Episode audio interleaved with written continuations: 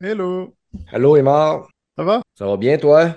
Ouais, normalement je suis sur le bon micro et tout, parce que euh, ça, ça m'arrive très souvent que quand il y a des mises à jour, ils, ils me prennent par défaut autre chose, mais là ça a l'air bien, j'ai regardé, c'est le Yeti, tout est bien, on est content. Ouais, c'est ça. Moi ici, il fait ça Zoom. Cette semaine, je faisais Radio Talbot avec Denis Talbot, puis j'étais sur le micro de ma webcam. Hein, le beau Mike, là, il était tellement content de de venir jaser avec toi. Ah, Il pleurait la dernière fois, il était de Mais ah, j'ai pas été capable de parler avec Emma. Il a pleuré pendant une semaine dans sa chambre. ça fait une belle intro, salut Mike. T'entends pas, Mike? Bonjour, désolé, j'étais Ah. sur mute. Comment vous allez? Ben, Ça va très bien, je te remercie. Oui, je suis vraiment content de rencontrer Emma et de parler en vrai, pas rien que sur Twitter. Non, ben, garde-toi, mon homme. Ben oui, je suis content. Pour vrai, euh, ça fait un petit bout que, en plus qu'on jase, que j'ai le goût de t'entendre tout, puis je connais quelqu'un d'autre qui travaille chez Ubisoft, qui est un dessinateur que tu dois connaître. Ah oui, bah ouais, ok. Je le connais quand même assez bien, puis euh, tu sais, on- j'ai parlé toute une couple de fois, puis euh, en tout cas, quand je, quand je streamais puis tout, là, puis fait que c'était cool de, voir, de, de te voir ailleurs, puis avoir quelqu'un que je qu'on connaissait quand même en commun. Ah bah oui, c'est cool. Ouais. Très bon gars d'ailleurs. Ah, vraiment, vraiment. Ah, je suis content. Vraiment. On va avoir le temps de dire des niaiseries un peu. Mais Steph euh, va se On lâcher se lousse. crappe pas, on ta belle après-midi avec euh, full soleil. Non, non, mais j'ai préparé. Je reçois quelqu'un à toi, soir, j'ai parle. préparé. Ah, toi, je parle, je parle à Emma, toi, je me Ah, les, les deux, les deux, euh, on va pas, on va pas scraper l'après-midi de Mike non plus, c'est bon. Hein Oui, Ah, Mike, c'est pas grave. Je Oh. scraperais sa soirée si je serais capable. C'est chiant. Ouais. Cette conversation va être enregistrée.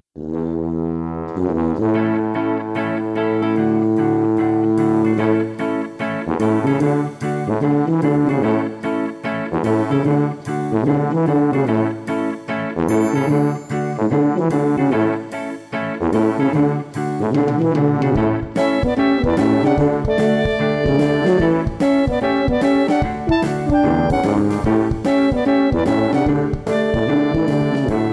tout le monde, bienvenue à l'épisode 206 de Player Podcast, votre podcast peu professionnel. Aujourd'hui, on est gâtés, on a des grosses pointures sur le show.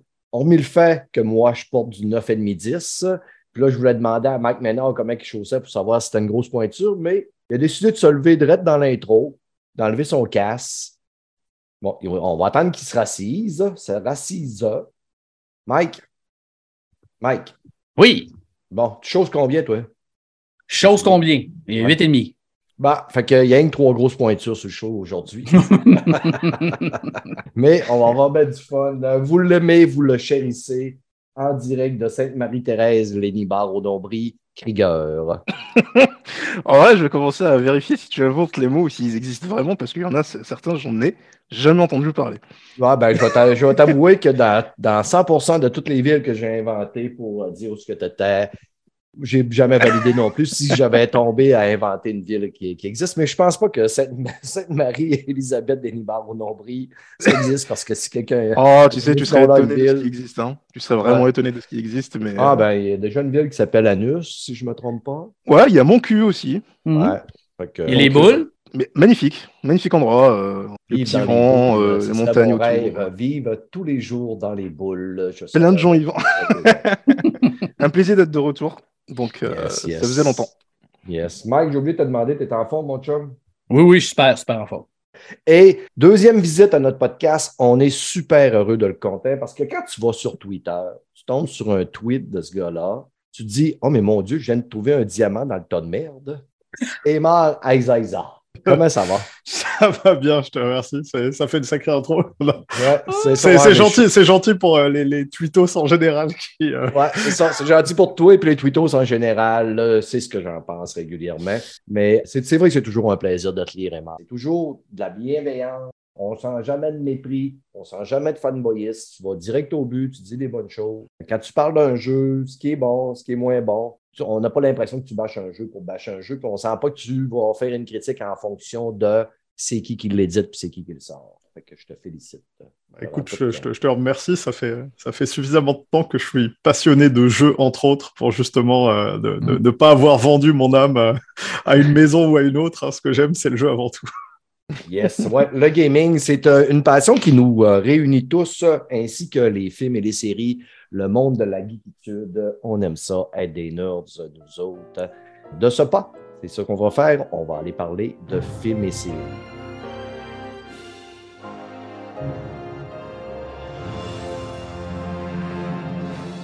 Là, les amis, là, faut que je vous compte de quoi. Hier, je suis mon d'hiver. Là, j'ai reçu un petit pouit, pouit, pouit, un petit message, une notification. Ben, tu sais, j'ai eu deux messages de deux auditeurs hier qui m'écrivent. Stéphane Leduc qui m'écrit Hey, euh, j'ai vu que tu aimais ça, euh, des, westerns, tu écouteras Old Henry sur euh, Netflix, c'est super bon, blablabla. Je dis OK, ben merci de la suggestion, je checkerai ça.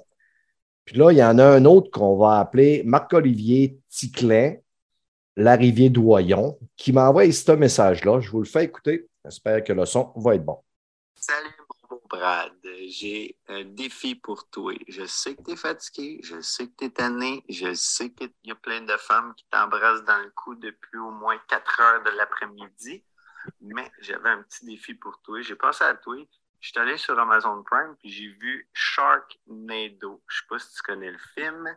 Probablement un film hmm, qu'on pourrait dire euh, moyen, moyen, plutôt décevant.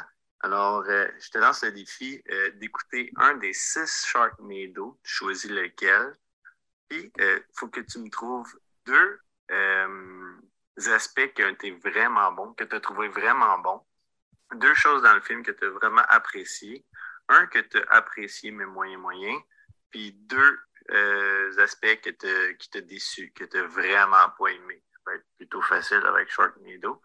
Mais euh, c'est le défi que je te lance. Puis si ça ne te tente pas, ben, tu fais juste m'envoyer chier comme d'habitude. Sinon, ben, euh, ça serait le fun. Fait que, je sais que tu es un gars de défi. J'aime ça relever les défis. Fait que, et voilà, je t'en fais un. Et voilà. Là, il m'a envoyé un autre petit 20 secondes. Et aussi, il y a des contraintes à ce défi. Tu n'as pas le droit de te rouler des petits. Euh, hein, hein? Tu comprends ce que je veux dire? Et tu n'as pas le droit de boire non plus comme ça. Ton film, tu vas le toffer le plus sobre possible. Il faut vraiment qu'il falloir que tu te forces, mon homme. Ça, c'est un défi. Fait que là, premièrement, mon ami, tu ne me diras pas quoi faire quand j'écoute un film. Je n'ai pas de femme, puis c'est un peu à cause de ça. Ça fait que tu tu ne viendras pas me dire quoi faire. C'est quoi je t'ai fait de 5 piastres de boîte à clous de machine à gomme, qu'est-ce que j'ai pu te faire pour que tu me demandes d'écouter Sharknado? Je vais te faire une critique, là, c'est que la critique, c'est que c'est un avocat qui a envoyé une lettre à un auditeur pour plus qu'il écrive à l'animateur. une injonction, mon ami. Honnêtement, là, Sharknado, c'est une notoriété publique que c'est mauvais.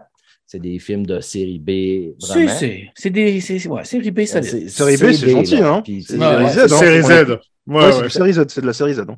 Ça fait que j'ai dit, écoute, je vais essayer d'y faire plaisir, puis je vais aller voir. Honnêtement, les amis, là, j'ai fait une demi-heure. Il m'a demandé de dire qu'est-ce que j'ai aimé, puis qu'est-ce que j'ai moins fille. aimé. Les filles. Ouais, c'est sûr que tu allais dire ça. en bikini. c'est la seule belle affaire que j'ai vue dans, dans, la dernière que j'ai écoutée. Et pendant une demi-heure, à toutes les minutes, il y avait de quoi de wrong dans ce film-là. Puis à bout d'une demi-heure, j'ai dit non, écoute, c'est sûr que je ne suis pas capable. Je suis rendu à 54 ans. Ma vie achève mon temps il est trop précieux pour écouter des affaires de même. Fait que j'ai fait non merci, je t'offre pas ça, même pas pour le podcast, ni pour faire plaisir à Marc-Olivier. Mais en tout cas, merci de m'avoir écrit quand même. Envoyez-moi des challenges de des films ou des suggestions de des films qui sont bons. Je ne suis pas très fan des nanars, on va vous le dire. Là.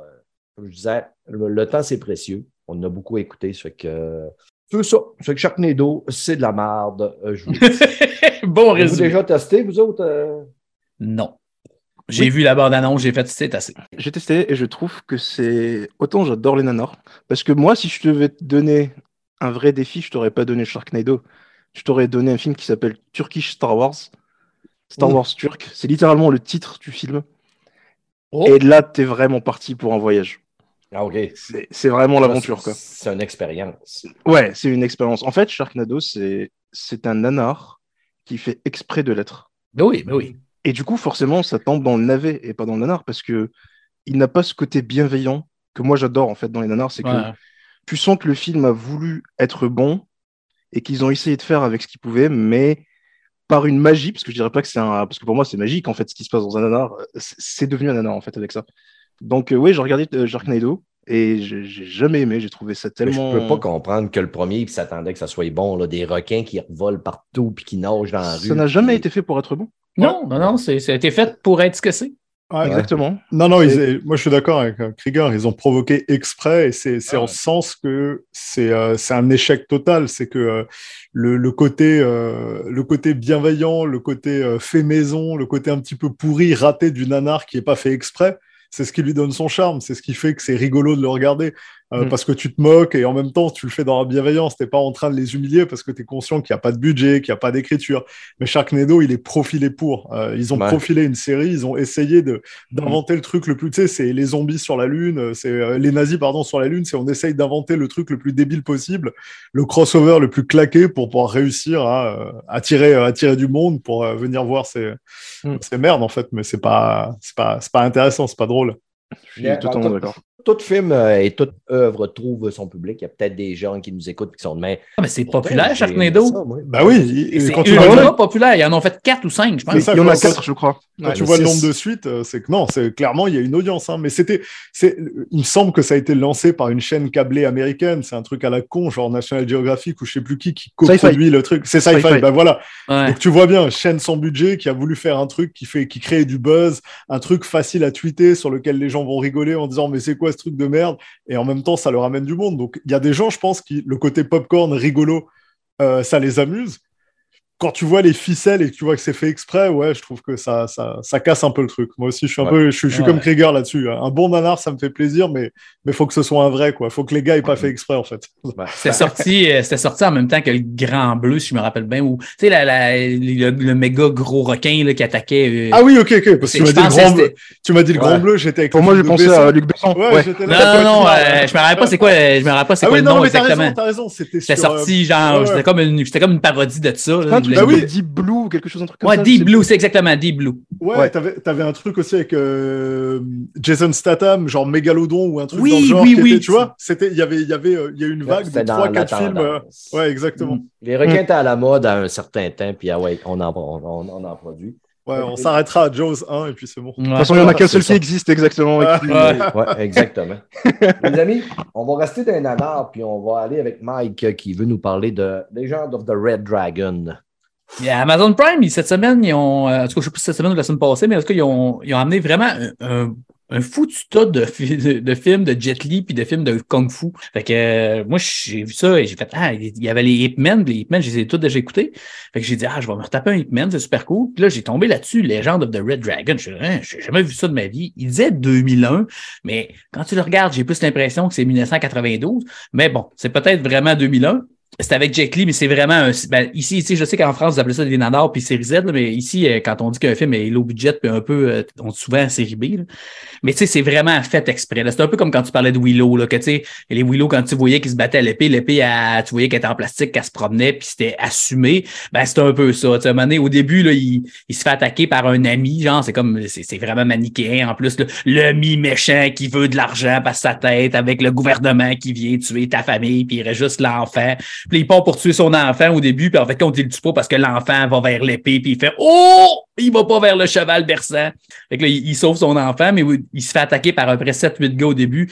Tu sais, il pitch, il pitch les corps, c'est des poupées, son bébé, tu sais, il se bat avec son bébé avec un genre de, tu sais, comme un ruban, il est emballé dans un ruban, son bébé, puis il pitch son bébé, puis il le reprend, tu sais, genre, mais tu vois, tu sais, c'est tellement bien, tu sais, ça se voit tellement bien que c'est une poupée.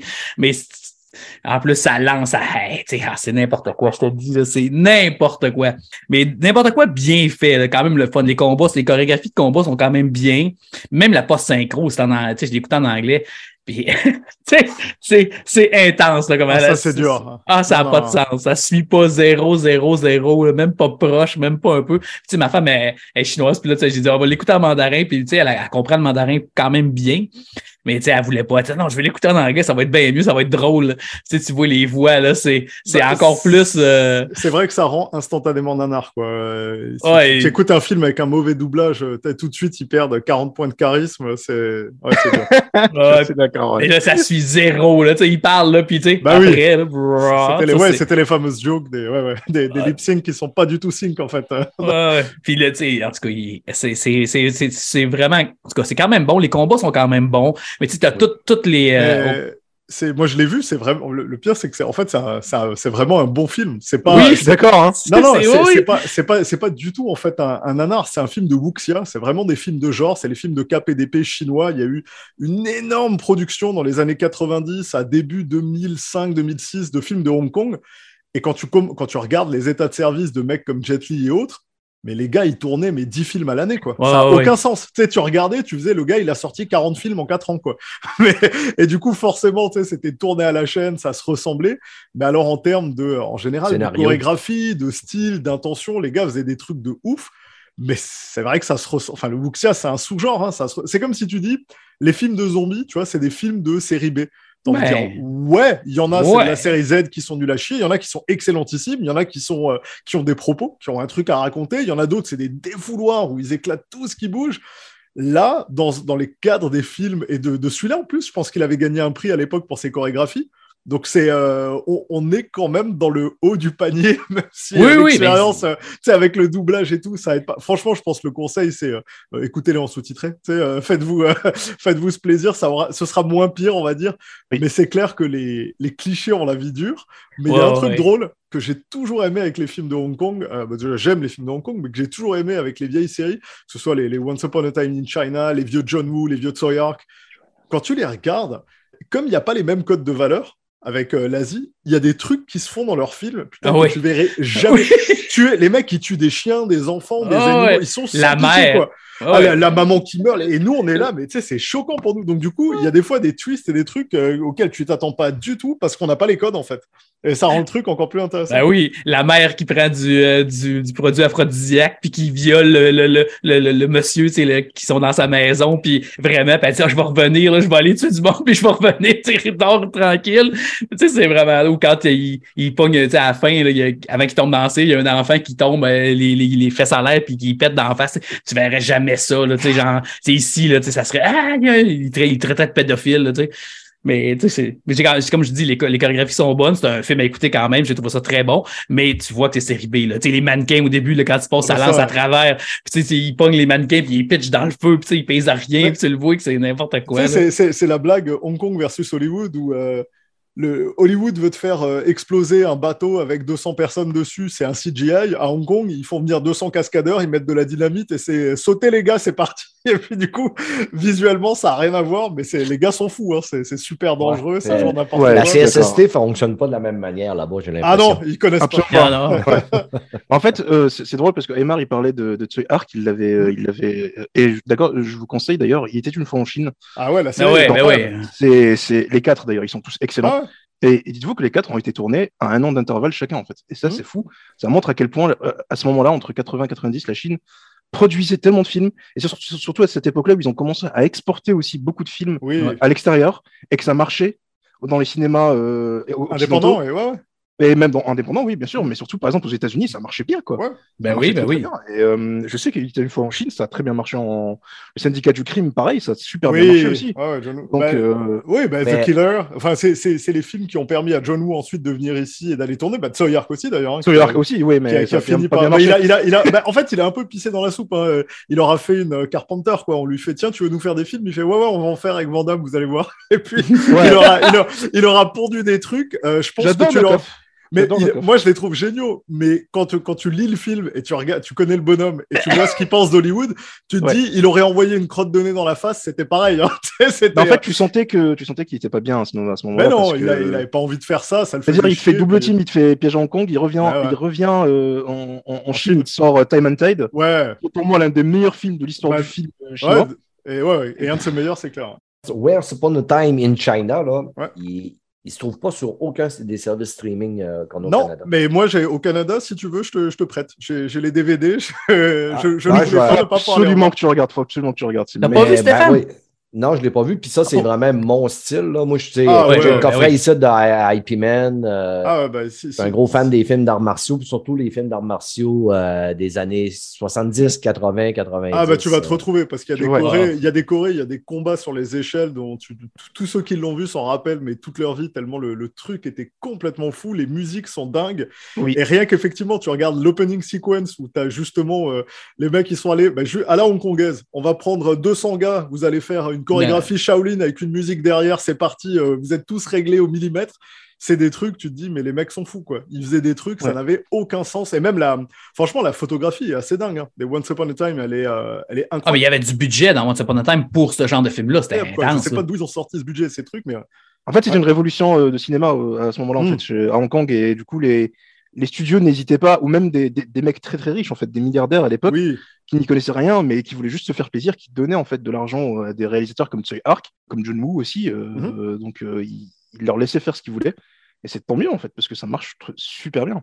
Ce qui est très drôle, parce que c'est en train, de, est en train de se passer l'inverse en ce moment, c'est que c'est le cinéma occidental qui est en train d'envahir le cinéma chinois. Mhm. Et on voit de moins en moins de films avec ce, de caractère qui, justement ressortent en fait de Chine. Euh, c'est plutôt en train de se passer du côté de l'Inde à ce, niveau, ouais, ouais, Inde, Indonésie, Asie du Sud-Ouest en général. Euh, mais c'est vrai que le, les deux cinémas qui ont vraiment pris une gifle, c'est 15-20 dernières années. Alors, chaque fois que tu parles de ciné et que tu fais des, des, tu t'essayes de dépeindre un truc avec les gros pinceaux pour euh, donner l'état de l'art ou d'une situation, tu as toujours des gars qui déboulent euh, en mode turbo cinéphile de moi j'ai vu 47 films de Hong Kong sur une plateforme indépendante de je sais pas où et il y a des trucs super bien.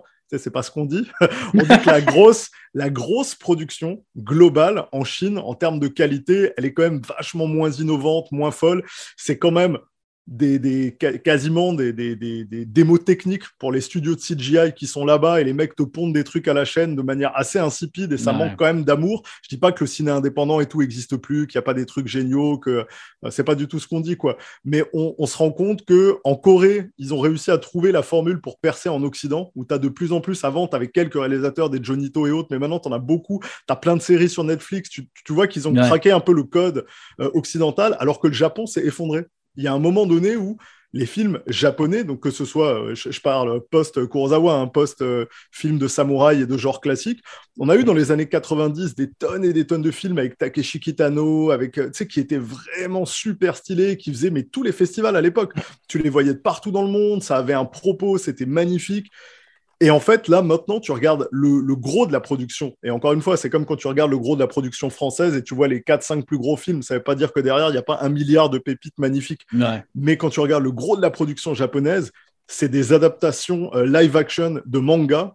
Et putain, c'est à pleurer. CGI pourri, costume digne d'un cosplayer au rabais de Wish. Euh, franchement, t'as honte pour leur ciné, quoi. Quand tu vois d'où ils sont partis, ce qui, ce qui occupe la majorité des salles et des adaptations, euh, en ce moment, c'est pas glorieux. Ben, c'est parce que c'est ce qui remplit les salles, parce que les jeunes, ouais. les jeunes ont le temps d'aller au cinéma, euh, c'est leurs activités, les adultes moins. fait que, mais écoute, il y a plus de jeunes. Fait que là, ça se garoche, puis ça va au cinéma, ça va au cinéma. Ça fait que son qu'est-ce qui vend? la prochaine adaptation de Saint Seiya, ça n'a pas l'air d'être fameux non plus. tu vois, non, mais ça rentre là-dedans. Il y a eu des adaptations de ah. tout ce que tu veux et tu arrives toujours à trouver des. Ah ouais, dans les films Kenshin, il y en a quelques-uns qui sont pas complètement pourris. As envie de dire, ouais, que dans Kenshin le Vagabond, ça va. Il y en a quelques-uns, ouais. Et tu as envie de dire, on est quand même loin de Battle Royale et on est quand même loin euh, des films de euh, Kitano, de Sonatine, de Kids Return. De Kurosawa, je suis d'accord, tu vois. Ou, tu vois, ou, ouais, ou de Kurosawa, ou de. Non, on est, mm. on est à des années-lumière. Ou Takeshi Miike, tu sais, à l'époque où il faisait des trucs de dingue, tu regardes les adaptations et les trucs qu'ils font maintenant, tu as de la peine pour eux, quoi. Et, tu, parlais bah, de... tu parlais de manga, mais d'un autre côté, on a Ghost in the Shell, on a Akira, on a euh, Mononoke, tu vois, qui sont qui représente une partie du, tu sais, du, du, du, cinéma japonais et qui, elle, s'exporte très bien. ouais, mais, mais, mais, mais, là aussi, regarde les états de service. Hein. Euh, Ghost in the Shell ou Akira, euh, je, moi je les avais vus en ça Fait hein. longtemps. Ça fait plus de 20 ans que c'est sorti. J'ai les collectors, ah, genre 4K, euh, tu sais, nanana. Mais ça fait un moment. Hein. Mais en fait, j'allais y venir justement, c'est que ah. en fait, c'est juste que l'industrie avance trop vite en fait pour, pour le Japon. Mmh, c'est bah. que ils n'arrivent pas en fait à. Ils essayent, tu vois. Et même avec des séries, alors que justement, un autre pays qui marche mieux, et je m'arrêterai là, c'est la Corée. Je trouve que la Corée, euh, du Sud, bien entendu, parce que bon, non, voilà. Euh, la Corée du Sud, c'est euh, pas grand chose à dire, quoi. Ils sont peut-être bons, la Corée du Nord, on ne sait pas, on les voit pas, les films. Ils ont, là, ils ont produit quelques dessins animés hein, pour la France. Parce que, parce que moi, le dernier, le dernier film japonais que j'ai vraiment aimé, c'était Ne coupez pas. Je connais pas. Qui a été justement adapté en France ici. En fait, c'est l'histoire en fait d'une équipe qui essaye de filmer un, film de zombies en plan, ah. en plan séquence. Et en fait, euh, c'est un peu comédie, un peu la japonaise, quoi. C'est vraiment théâtral. Et en fait, il, euh, il, il, tourne un film de zombies. Et ce qui est fou, c'est que c'est en un seul plan séquence. Bien sûr, il triche beaucoup, ce qui est normal. Euh, mais en fait, ils, se rendent compte que plus ça avance, plus en fait, ils, se rendent compte qu'ils sont vraiment dans une apocalypse zombie, en fait. Et, euh, et, du coup, bah, ils essayent de survivre après ça, et c'est très drôle, ça marche super bien. T'as vraiment l'impression que c'est un film d'Edgar Wright. Et je pense que je pense qu'il est. Ça me dit de quoi ce que tu me dis, puis je pense qu'il l'a sur, Netflix ou quelque chose de même, ça. Euh, je crois. En tout cas, nous en France, on ne l'a pas, mais si vous avez de la chance de l'avoir, regardez-le. Je, je ne coupez pas. Donc, donc voilà.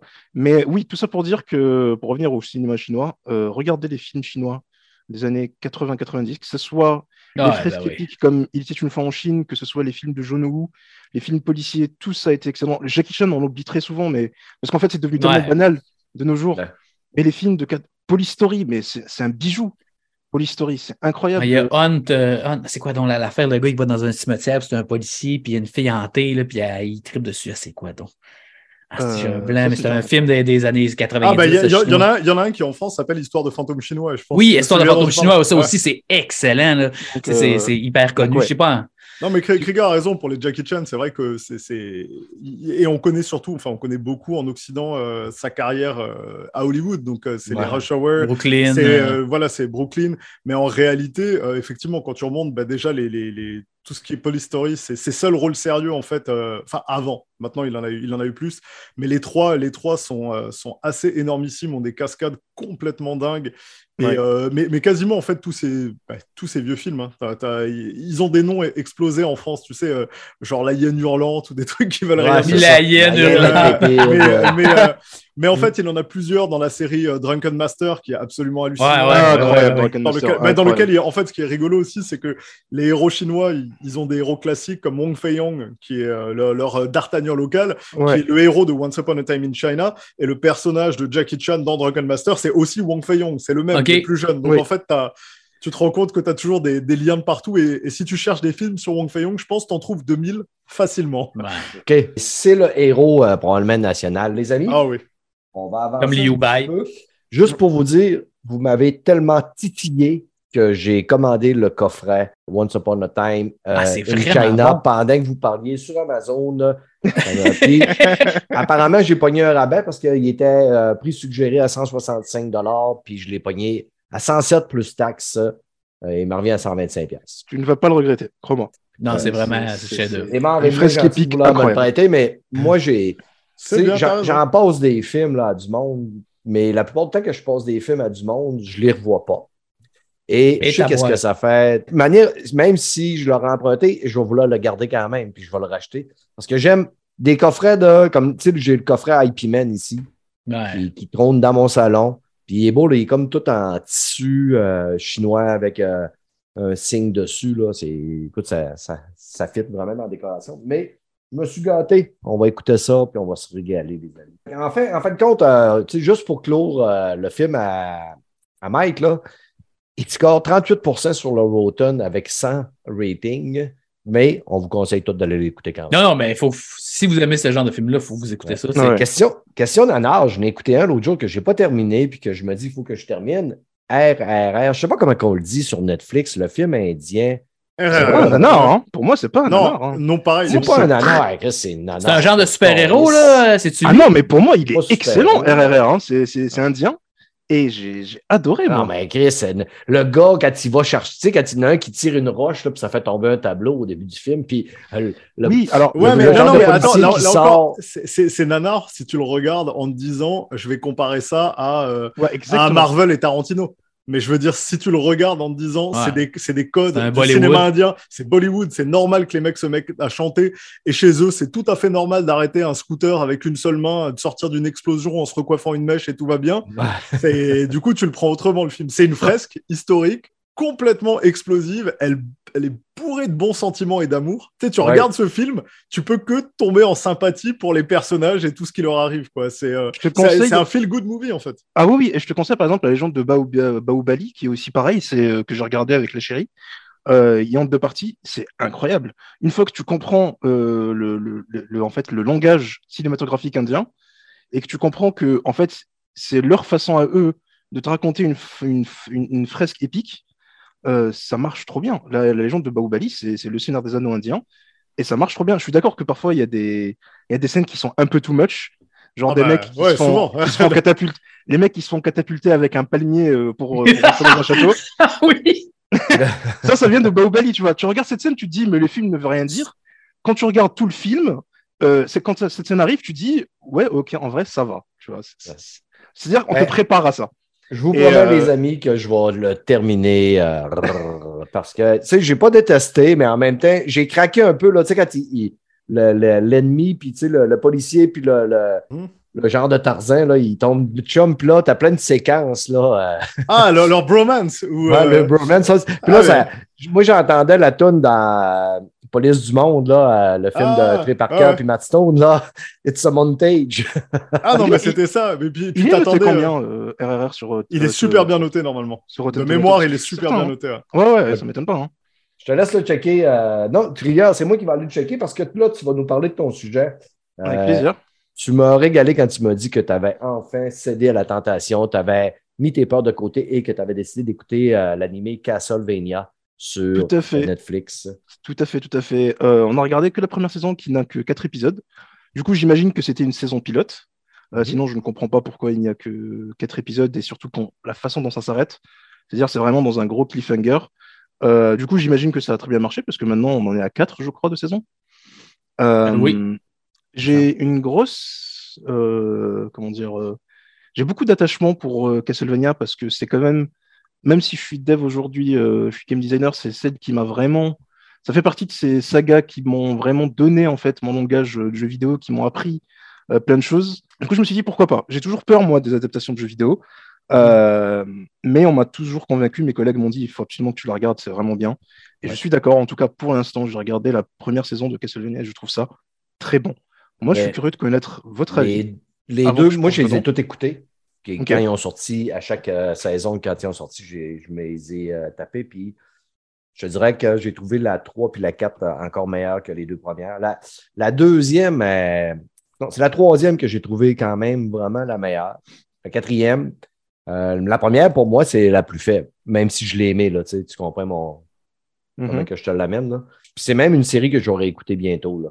Parce que là, tu vas avoir d'autres personnages qui vont se développer, tu vas avoir des sœurs vampires. Il y en a une là-dedans qui je tombé en amour avec. Vous savez comment que je tombe en amour? Moi, je tombe en amour des amours impossibles avec des femmes qui n'existent pas. C'est plus facile pour, euh, pour me faire briser le cœur. Et je suis tombé en amour avec une petite vampire là, dans cette, série-là.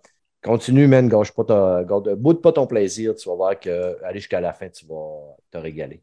Ah, mais je, je vais le faire. En fait, c'est surtout que ça m'a intéressé car c'était Warren Ellis qui était derrière tout ça. Et euh, Warren Ellis, c'est un excellent monsieur euh, qui a fait de très bon travail chez DC Comics ou Marvel, par exemple. Il a fait beaucoup de Daredevil, il a fait beaucoup de, Hellblazer, il a participé un peu dans Gotham Knights avec euh, de Batman, pas le jeu vidéo, attention. le comic qui est excellent, je vous le conseille. ne vous arrêtez pas au jeu vidéo.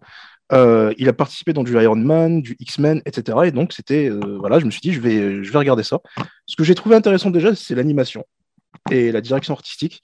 C'est difficile de se rater avec Castlevania, même si, euh, bon, on a eu des jeux qui, ont essayé de faire différemment, ça n'a pas trop bien marché. Du coup, l'histoire, ben, c'est l'histoire classique, hein, c'est-à-dire qu'on a un Belmont qui va rencontrer euh, Dracula, et du coup, ben, on va, il va essayer de, de, le confronter, bien, bien, entendu.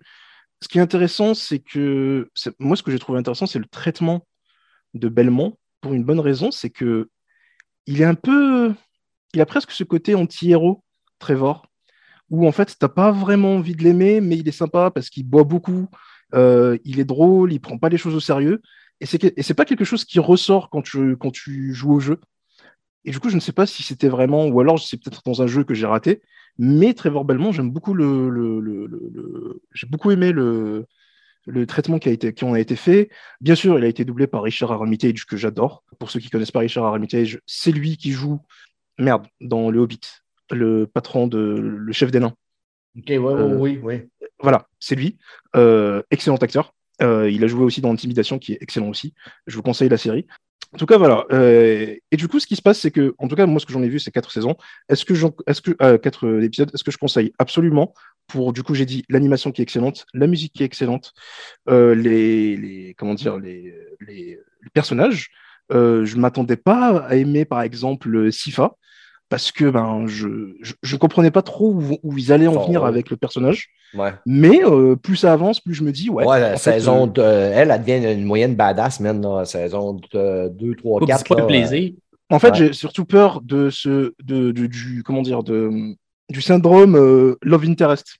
En fait. Hmm. J'espère qu'elle n'est pas là uniquement pour le. non, non, pas tout. Puis elle a du caractère, puis elle, elle revire, elle revire Belmont régulièrement, puis elle le brasse un peu. là. D'accord, d'accord. Moi, j'ai hâte de voir euh, la rencontre entre Trevor et Alucard, qui va être excellente, je le sais. Euh, vraiment, je suis vraiment curieux de voir comment les. Parce qu'ils sont censés être ensemble, plus ou moins. Dans le même... Ils sont censés être du même côté. Parce que Alucard veut aussi, euh, pas vraiment tuer, mais raisonner son père, Dracula, du coup. Mais on sait tous que ben, il va finir par, par arriver quelque chose d'horrible. Et donc, et donc voilà, je suis très, très, très surpris agréablement surpris. Et j'ai hâte de commencer la saison 2 parce que euh, bah, j'avais tort. Parfois, il faut admettre, hein, quand on a eu tort euh, de, préjugés ou de.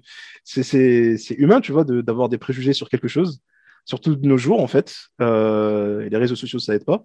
Mais que ce soit dans le bon ou dans le mauvais, hein, c'est. Tu vois une hype qui commence très rapidement. L'effet boule de neige peut aller très vite dans, un sens ou dans un autre. Ouais, on, le voit on le voit beaucoup dans le jeu vidéo, ça. Bah, même dans les films. Ah, bah, dans les séries, là, Stranger Things, là, euh, où j'ai écouté ça, puis personne n'écoutait ça. Puis un j'ai vu ça a commencé, tout le monde écoutait ça. Je fais, what the fuck, qu'est-ce qui s'est passé? Vous savez, moi, je, regardais il y a une semaine euh, les Dragon Ball euh, World Tour, qui sont une, une, la finale, en fait, du Dragon Ball Fighter Z. Et je regardais parce qu'on avait des Français de chez nous qui, qui participaient. Et du coup, j'étais trop content parce que nos, nos, Français ont fini deuxième et troisième de la compétition. J'étais trop content. Et du coup, je me suis dit, putain, je vais aller voir sur Twitter, euh, voir un peu ce qui, ce qui, ce qui se disait. Parce que les gens vont être contents de nos Français. Tout le monde parlait de Dragon Ball Z Tenkeshi. Et je suis en mode, mais ouais, mais on s'en fout en fait. Je veux dire, le, jeu, il a plus de 13 ans maintenant. Euh, attendons de voir un peu ce que ça fait. Il y a Xenoverse déjà qui est là, qui, qui prend le, la place. Donc ouais, euh, faut, je sais pas en fait, ça part trop vite. Ça va trop vite en fait. Dans, même si je sais que Bandai savait ce qu'il faisait et que ah oui, mais oui, savait qu'en annonçant Tenkaichi, ça allait, euh, ça allait déclencher une razzia euh, sur les réseaux sociaux. Donc, ah, euh, les, compagnies sont devenues maîtres à ça, le marketing. C'est un art. Des fois, c'est un accident, mais 99% du temps, ça ne l'est pas. Tout est calculé. Ah, mais absolument. Pour revenir à, ta série Castlevania, Dracula est doublé par Graham McTavish, qu'on voyait dans la série Outlander, qui est mm-hmm. un, excellent acteur. Ouais. Euh, je vais te dire, c'est un personnage qui, qui, est, presque secondaire dans les saisons suivantes. Tu vas voir, tu vas comprendre. Puis, tu sais, on a Theo James qui joue, là, qui joue là-dedans aussi. Il y a quand même des bons noms. Lance Riddick, Malcolm McDowell. Il y a des très gros noms. Le doublage est excellent. Ce côté un peu british qui mm. colle tellement bien. Je ben trouve l'ambiance générale de Castlevania, ben alors que pas du tout. C'est pas censé c'est pas censé bien coller. Mais je ne sais pas pourquoi en fait ça colle trop bien. L'air victorien. Mais, même si ça se passe pas en tout, mais on, dans notre tête, on dirait qu'on pense à ça. Euh, je sais pas pourquoi. mais... mais... ouais, donc euh, voilà, je vous conseille absolument si vous n'avez jamais regardé ça. Donc, euh, Ça score 94 au niveau des critiques, puis 90 au niveau de l'audience score. Donc, une adaptation de jeu vidéo qui réussit ce qu'elle veut faire. Donc, et parce qu'en fait, je pense qu'elle a été faite pour les bonnes raisons. Parce que de un, c'était pas la hype Castlevania à l'époque, parce que je vois que ça a été, c'est sorti en 2017/2018. Il n'y avait pas de hype Castlevania autour. Euh, j'imagine que, que Warren Ellis a bien réfléchi, qu'il y a eu, en fait, il y a un projet derrière. C'est pas juste quelque chose qui a été fait pour justement, comme on en a dans Death Note, comme on a dans Cowboy Bebop, comme on a avec One Piece bientôt. Mon Dieu, putain, j'ai tellement peur de ça euh, sur Netflix. Donc ouais, c'est une adaptation faite pour les bonnes raisons. Et en général, quand c'est fait comme ça, ben, ça marche. Ça marche très bien. Euh, Juste pour revenir, euh, je suis allé chercher la note de, euh, sur Rotten Tomato, comme promis. et ça score, ça arrache toutes, les amis. C'est 95 pour 98 reviews du côté des critiques. et bah plus de 500 vérifiés de rating, c'est 94. Donc, je vais le terminer, je vous le promets, bientôt. On va poursuivre avec Emma qui veut nous parler d'un super film qui sent bon, hein, Emma? Ah bah je, te, disais, moi, comme euh, j'avais rien préparé du tout, quand tu m'as dit euh, on parle d'un film, je, je, vais parler de celui que j'ai regardé hier, du coup. Et euh, celui que j'ai regardé hier, c'est Scent of a Woman, donc le parfum d'une femme en québécois, le temps d'un week-end en version française. c'est un film avec Chris... c'est ah, Je n'ai pas toutes les versions, ah, mais pour, les auditeurs, j'ai c'est un des, des, rares films où Chris O'Donnell déjà joue et ensuite est bon. Donc, il n'y en avait pas beaucoup. C'était il débutait. Et Al Pacino est au sommet de son art, et c'est simplement l'histoire d'une espèce d'un vieux colonel de l'armée à la retraite, aveugle, suite à un accident, et qui est pas, alors, mais alors pas du tout de bonne humeur euh, du matin au soir. Il a le seum hein, constamment, il est chiant, et en gros, il se retrouve bah, justement le temps d'un week-end à, à, être assisté par un élève euh, d'une école prestigieuse. Euh, qui vient faire un peu d'argent parce que lui est là parce qu'il a une bourse, donc il essaye de trouver des petits jobs autour de l'école. Et pendant un week-end, il va simplement l'assister et il se retrouve euh, embarqué avec lui dans un trip euh, complètement fou à New York, euh, dans lequel on sent que le, colonel, en fait, il est au bout de sa vie. Il a envie, en fait, de faire tous les trucs qu'il aime une dernière fois avant de se, bah, avant de se suicider. Donc, mhm. du coup, le film très vite vire au, à l'intense, au dramatique. Il essaye, c'est en plus le week-end de Thanksgiving. Donc il l'emmène dans sa famille, euh, tu vois à quel point les relations se sont détériorées, sont détestables, puis tu commences évidemment à comprendre de plus en plus le personnage. Ça permet à Al Pacino de livrer une performance euh, absolument ahurissante parce que c'est très centré sur euh, lui, sur les émotions, sur ce qu'il a vécu. Et ça termine avec, il y a plusieurs scènes et plusieurs quotes assez mythiques du film, mais ça termine notamment avec en fait ce jeune garçon, donc Chris O'Donnell, qui au début du film assiste à bah, une, blague potache et idiote que font d'autres étudiants de l'école. Euh, il y a euh, Seymour Hoffman, qui est un des autres élèves qui assiste aussi euh, à la scène. Et en gros, ils font un gros prank sur une des personnes les plus importantes de l'école, qui ne le prend pas, mais alors pas du tout, et qui convoque une espèce d'énorme conseil dans lequel il va passer en fait les étudiants sur le gris en essayant de les faire dénoncer ses petits camarades. Et Chris O'Donnell, évidemment, a pas envie de dénoncer les autres. Et en plus, il se, il se retrouve dans une position super délicate parce qu'en tant qu'élève boursier, en gros, l'école lui dit bah, Nous, on était prêt à te faire des recommandations et t'aider à poursuivre tes études, mais si tu balances pas tes petits camarades, c'est fini. Ces petits camarades, eux, fils d'eux, euh, personnes très très riches, très très mhm. influentes, ont évidemment rien à craindre. Donc en même temps, tu vois, ça as cet affrontement du système euh, au sein de l'école. Et Pacino se lève et te livre un, speech comme les Américains savent en écrire, qui te mais retourne la tête, absolument hallucinant. Le film termine sur ce point d'orgue. C'est euh, quelque chose de doux amer. Il y a des moments difficiles à voir. Euh, mais il est super intéressant, super important. C'est assez drôle aussi parce qu'on se rend compte que c'est le seul Oscar qu'Al Pacino ait jamais eu de toute sa carrière. Aucun sens. Donc, donc, Attends, il n'a rien reçu pour le parrain? Non. Rien. Non. Aucun, jamais. non, non, et en fait, ce qui est drôle, c'est que récemment, euh, ceux, qui regardent ou qui me suivent un peu sur les réseaux sociaux, vous avez vu que je me suis fait euh, un best-of des années 70-80, donc il y avait beaucoup de Pacino dedans. Donc non ah seulement je me suis retapé les parrains, mais Serpico, euh, Dog Day Afternoon, donc un après-midi de chien, tous ces rôles sont incroyables. Il livre des performances, mais dans Serpico ou dans un après-midi de chien, mais c'est c'est une leçon de cinéma, quoi. Tu, tu, te poses, tu pleures, quoi. Tu comprends pourquoi il est autant révéré comme acteur. Et en fait, il a jamais eu aucun Oscar pour aucun de ses films. Il a eu pour celui-là. Tu sens que c'est pas nécessairement sa meilleure performance, même s'il est extrêmement solide, mais tu sens que c'était juste le moment de lui donner euh, un, petit peu, un petit peu comme, euh, comme avec DiCaprio quand ça a traîné trop longtemps et tu te dis, c'était, oui, ok, mais il aurait pu l'avoir pour d'autres rôles avant. Et ça fait partie de ces histoires bizarres du cinéma, comme, euh, comme quand on se retrouve avec un film pour lequel j'ai énormément d'amour, le premier Rocky, réalisé par Stallone premier absolument hallucinant, super écriture, super film, dramatique au bout. Enfin, c'est pas du tout euh, euh, la glorification de Rocky 4, quoi. C'est pas du tout le pastiche que ça va que, que Tu vois, on, voilà, on a le et tout comme le premier Rambo où tu as vraiment un film d'auteur dramatique qui devient après une franchise de super-héros. Donc c'est vraiment, il s'est écarté, on va dire, du, truc. Mais Rocky qui gagne euh, l'Oscar, et il me semble que la même année, je suis quasi certain, vous vérifierez, mais qu'il y avait Taxi Driver en face. Donc tu te dis, Rocky qui gagne face à Taxi Driver, euh, j'ai de l'amour pour Rocky, mais euh, Taxi Driver en termes de film, ça me paraît quand même plus solide pour un Oscar, quoi. Donc c'est, euh, ça fait partie de ces histoires. C'est quand, même, très bien écrit, tu vois. c'est ultra bon. C'est, écoute, pour moi, c'est un de mes films préférés, mais vraiment préféré.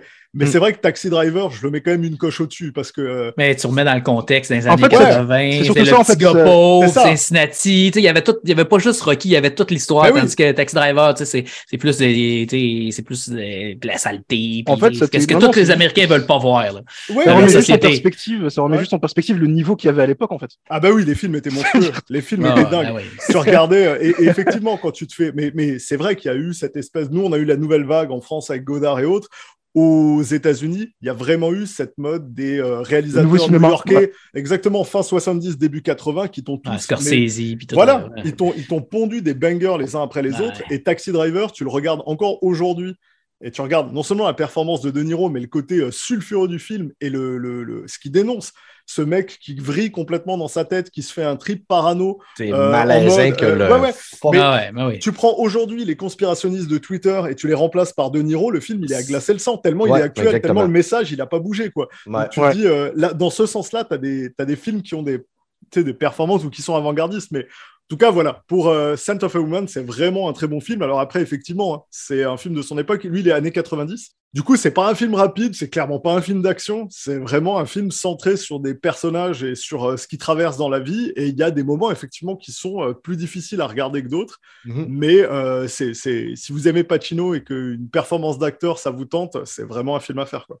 Ouais, c'est un film qui est sorti en 92. Voilà. Et les notes sont quand même très, très, très bonne. Ben c'est 87% au niveau de 47 heures critiques. L'audience score est à plus de 100 000 ratings, il est à 92. Je me souviens d'avoir vu, moi, à l'époque, dans les années 90. Ben Et c'était le genre de film que tu aimais parce que, comme tu dis un peu, juste pour la finale, quand Denis, euh, pas De Niro, mais Pacino, fait sa c'est ben, super. Mais tout le long, là, quand tu dis au Flo, tu comprends rien, puis moi je suis colonel, puis le Flo, non, on s'en va quand tu chauffes la Ferrari aussi, tu sais. Euh, ah oui, ah, oui c'est fou, là. Ben, de manière, à cette époque-là, ben, pas mal tout le temps, quand Pacino est à, est à l'écran, c'est comme De Niro. Puis c'est, ça. De Niro, des Pacino à l'écran. Tu t'assis, t'écoutes, tu sais que tu vas passer un bon moment, même si c'est pas ton genre de film. Juste de voir les jeux d'acteurs, comment ces gars-là sont. En fait, tu vois qu'ils ont une aura, en fait, ils aspirent ah, tout ben quand ils sont devant la caméra. Et... Mais en fait, moi, sur le parrain, ça m'avait euh, hypnotisé, en fait. Ça,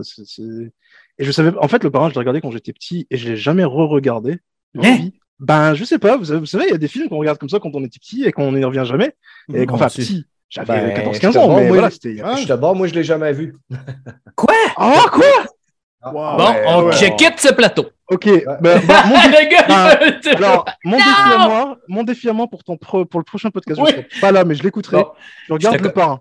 Je te commande le coffret demain. ça va être ton cadeau. Et tu me dis ce que tu en as pensé. Ouais, ben, j'ai failli les acheter en plus la, dernièrement. Ils étaient au magasin. Mais non. Euh, les 4K à 25 oui, chaque. Ben, ouais, ouais, ouais. Ben, écoute, j'ai repris exactement cette édition et du coup, tu as le 1, le 2 et le Horta, la, la réédition, le, le recut, mm. en fait, le Director's Cut euh, posthume mm. euh, quasi de, qui, a été refait, qui rend le film quand même beaucoup plus lisible et regardable parce que le troisième, c'est de loin le moins solide de tous, hein, euh, qui reste quand même bien. C'est une belle conclusion, mais effectivement, le, la, la, la, nouvelle version le rend beaucoup plus digeste. Quoi. Mais on, voit, on voit où sont où mes priorités. Je n'ai pas hésité à mettre 125$ sur un coffret de, euh, de film de Kung Fu. Et j'ai pas voulu mettre 75 sur. Eh, euh, les deux sont des classiques, hein. Du, Franchement, sont différentes. Oh, c'est, c'est, Les deux sont des classiques. Hein. J'ai les deux. Je, j'ai fait mon, j'ai fait mon job. Ah, ben, moi, le parrain, pour vrai, c'est, bon, Once Upon a Time. Mais moi, ma blonde, elle, te le dirait, Steph, j'entends la musique puis ah ben. j'entends juste la musique, puis je dis à blonde, OK, on va écouter pas en soir. je suis incapable de, j'entends ça. C'est comme le Seigneur des Anneaux, j'entends la musique du Seigneur des Anneaux, puis bon, j'ai le goût d'écouter ça. Un jour, un jour, les amis, je vous jure que je vais avoir euh, passé au travers. C'est dans ma, ma, ma, to-do list avant de mourir. Et euh, soit-on que je meurs pas d'ici un mois. Pour terminer le côté film et série, les amis, moi, hier soir, après euh, avoir passé une demi-heure euh, très fade sur Sharknado, je suis allé me promener sur Netflix à un moment donné, je voulais écouter la suggestion de Stéphane Leduc, euh, Old Henry, mais en me promenant dans les suggestions de Western, je suis tombé sur News of the World. En français, ça s'appelle La Mission. OK, ouais. C'est avec Tom Hanks. Et là, j'ai fait ah, il me semble que j'avais vu un extrait de ça, puis je m'étais dit qu'il fallait que je l'écoute. Fait que j'ai dit, ah ouais, let's go, on va se taper ça. Puis je savais que ça avait gagné des prix, News of the World. Fait que j'ai écouté ça je me suis régalé. Là. Je me suis couché même super tard. Fallait que je me lève à 5 heures du matin ce matin, puis je me suis couché à minuit et demi pour pouvoir le terminer. Puis, c'est un film qui est très lent, qui est très slow, mais c'est tellement bon que ça même ça, ça m'endormait pas. J'étais scotché à de l'écran. Tom Hanks, là. On parlait de Pacino tantôt, on parlait de De Niro. Tom Hanks, il est rendu là, là. Il est rendu à l'égalité de ces gars-là. Quand il fait un film, il porte le film sur ses épaules on est dans un, western. Ça se passe euh, un petit peu après la guerre civile aux, États-Unis, euh, dans les années 1800, quelque chose, dans le temps de la guerre civile. Puis lui, c'est un ancien capitaine qui, était, qui, a fait la guerre. Puis sa job, c'est de se promener de ville en ville avec des journaux. Puis là, il charge 10 cents aux gens pour qu'il lui lise les nouvelles. Donc là, il se ramasse dans une pièce, dans une salle, dans un bar, un salon. Les gens arrivent, donnent une scène. Puis là, lui, il lit les nouvelles aux gens. C'était le précurseur euh, des nouvelles TVA à 10h, 11h le soir. Là. Tu sais, comme on a aujourd'hui les bulletins de nouvelles. C'est que lui, il allait faire le bulletin de nouvelles de ville en ville. C'est un gars qui est quand même assez vieux, il doit avoir 65 euh, ans, d'après moi, dans le film. À un moment donné, il arrive sur un chariot qui, est tout décrissé sur le bord du chemin. Il y a un homme noir qui est pendu à un arbre, puis là, il entend du bruit, il part après, puis là, il, euh, trouve une jeune fille d'à peu près, euh, d'après moi, là, 14 ans, 12-14 ans, là, une petite blonde, mais qui parle aucunement l'anglais. Elle parle une langue amérindienne, le Kiwai je me souviens bien. Il va l'amener, il va l'amener à un genre d'autre euh, colonel de l'armée, où il est supposé d'avoir un agent pour les Amérindiens. Puis il dit ben, il ne sera pas ici avant un mois. Donc euh, là, il essaie de l'amener à des gens qu'il connaît qui vont s'occuper d'elle. La petite fille se sauve durant la nuit, récupère la petite fille, se décide d'aller euh, la porter à ses parents, à, son oncle et sa tante qui vivent à 400 miles de là. Fera la conversion en kilomètres, si vous le voulez. Évidemment, ça ne sera pas un, voyage de tout repos, là, euh, vous, comprenez. Et avec euh, du monde qu'une jeune, petite fille, ça peut tenter. Euh, il y a un peu d'action, mais le, film n'est pas tant basé sur l'action, il est basé beaucoup sur la relation entre les deux, qui apprennent à se connaître et qui vont apprendre à se charmer. Un peu la relation Ellie et Joel qu'on vit présentement en écoutant The Last of Us. Vous savez comment je suis un homme sans émotion. Par contre, il y a quelques situations qui me rendent plus sensible qu'une couille à la fin, j'ai eu les larmes aux yeux. Quand, en tout cas, je ne vous le dis pas là, mais allez écouter ça si euh, vous aimez les bons films qui gagnent plein de prix. Euh, vous aimez Tom Hanks. Le film, il score 89% pour 1000 ratings. Puis au niveau des critiques, c'est 88 Y en a-t-il un dans vous autres qui l'a vu? non, pas encore, mais j'ai l'impression que c'est relié avec 1883. Parce que 1883, Tom Hanks, c'est un, un, capitaine dans l'armée, comme, comme je te dis, il y a un caméo au début de 1883. Puis ça se passe direct dans ce temps-là. Puis ce que tu me comptes, j'ai l'impression que tu sais, ah, c'est vrai, maintenant que tu le dis, euh, c'est vrai. Je me demande si c'est pas, c'est pas ben, relié les deux. Je sais pas, à moins que 1883 soit écrit par la, même écrivaine. C'est basé sur une nouvelle qui, a été, qui est sortie en 2016, qui a été écrite par Paulette Gilles. Si vous savez pas c'est qui, nous autres non plus, on sait pas c'est qui.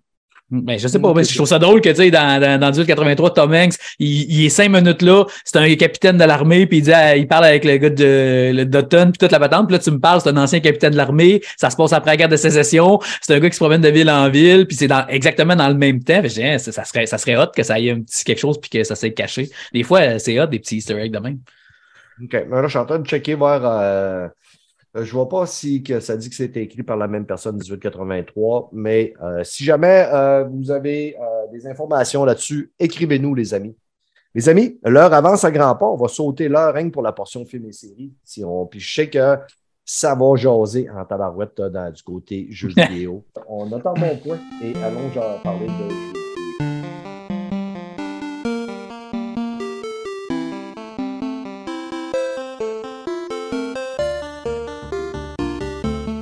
côté jeux vidéo, on va commencer avec Mike parce qu'il y a le sujet qui est le plus, qui va plus faire euh, échanger. Ça fait que Mike, tu voulais nous parler des fanboys, ah, je suis plus capable. Ah oui, pour vrai, là, c'est rendu. Euh, tu sais, on niaise avec ça. Tu me traites de pro Xbox, je te traite de pro Sony, mais tu sais, on, on, niaise plus avec ça. Tu sais, j'aime plus le côté pro consommateur de Xbox, mais j'ai toutes les consoles, puis tu sais, je suis un gros maniaque de, tout ce qui est Nintendo. Puis tu sais, on, on t'aime mieux Sony, puis on a chacun nos jeux, puis c'est correct. Mais on n'aille pas personne. On a toutes les consoles, on joue à toutes. C'est ça, mais on n'aille pas, on pas personne. Puis là, tu sais, euh, je pense que c'est mort qui avait dit ça, que c'est rendu que les gens, c'est pas qu'ils aiment plus de quoi, c'est qu'ils haïssent le reste.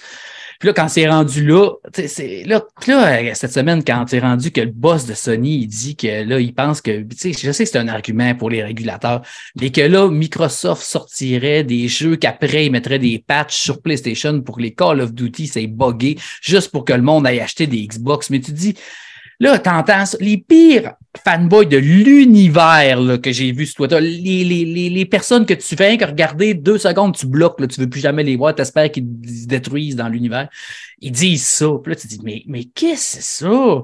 Là, Alors pour moi, en fait, c'est pas un argument de, en, faveur des, des régulateurs, c'est c'est un argument qu'un collégien peut avoir avec son prof pour expliquer pourquoi il s'est battu avec son petit camarade, tu vois. Ouais, pareil, tu vois. C'est-à-dire, il a essayé de saboter euh, mes devoirs, il a essayé de saboter euh, tout ça, tu vois.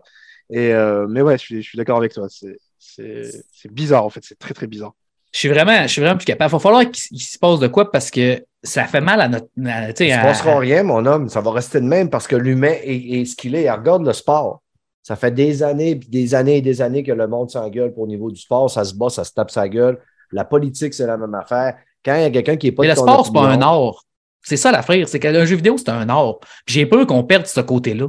Les gens sont plus capables. Tu sais, il y a des gens que je connais qui s'empêchent de jouer à des jeux parce qu'ils sont sur le Game Pass. Fred, il m'a envoyé une conversation d'un gars avec qui il travaille. Et le gars, il, il veut pas l'acheter le jeu juste parce qu'il est sur le Game Pass, puis il est en crise parce qu'il est sur le Game Pass. Mais tu te dis, mais t'es rendu où dans ta tête pour t'empêcher de jouer à un jeu vidéo parce qu'il est sur une console que t'aimes pas? Puis, mais je, te dis, je, ça me fait capoter. J'ai peur que. J'ai, en tout cas, j'ai peur qu'on perde des pépites à cause de ça.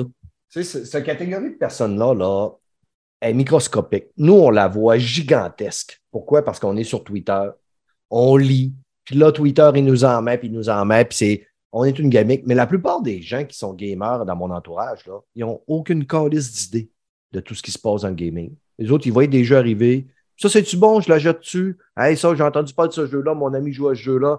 Il la jette. Mais du monde comme nous autres, on est sur Twitter à côté. On check, on check les YouTubers, tout ça. Mais au niveau du gaming, on est, on est une, infime partie dans le monde du gaming. C'est sûr, mais là, c'est le boss de Sony là, qui a dit ça. Puis ça a été repris dans Bloomberg, là, qui est une chaîne américaine gigantesque. Là. Quand Bloomberg ah en parle, c'est la BBC. Je te parle pas de, ce que le boss de Sony a dit. Puis, tu sais, moi, honnêtement, là, moi, quand je l'ai vu, là, ça que, tu me l'as envoyé, là. Là, j'ai fait, y a-tu vraiment que. Tu sais, le gars, là, il a dit la vérité.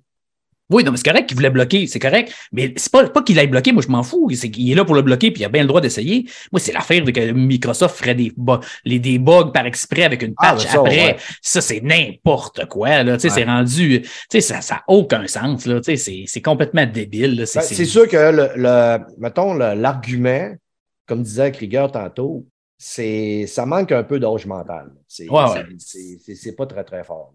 Ça fait pas du bien à Marc Sony. On va dire ça comme ça. Oui, peut-être pour les enfants de 16 ans qui se battent dans le cours d'école, comme on disait tantôt, peut-être, mais pour un gars de 45 ans comme moi qui, aime ça, qui l'aime sa PlayStation, euh, comme le client du restaurant qui dit Je ne retournerai pas mon steak parce qu'il n'est pas, pas assez cuit, le cuisinier va cracher dessus. ouais, ça, ça, fait, ça fait ça, exactement.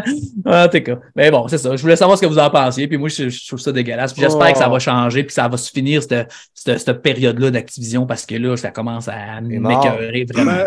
Ouais, moi, moi tu sais, justement, j'avais fait une sortie en disant que je commençais. Euh, j'ai très peu commenté. Hein, le, Je commente l'actualité, mais le, le, la fusion, acquisition, Activision Blizzard, parce que justement, je suis extrêmement fatigué, parce que c'est devenu quelque chose de très public dont euh, les, les, les, les, personnes, influenceurs, newsers qui, qui font du clic et dont le clic euh, leur permet de mettre de l'argent, euh, enfin de, en tout cas à bouffer sur la table, bah, ils ont tout un intérêt à ce que ça dure le plus possible et à ce que ce soit le plus explosif possible, même s'ils mm. font semblant ou prennent des, des, positions en disant oh je le déplore, bah, tu le déplores, tu le traites pas.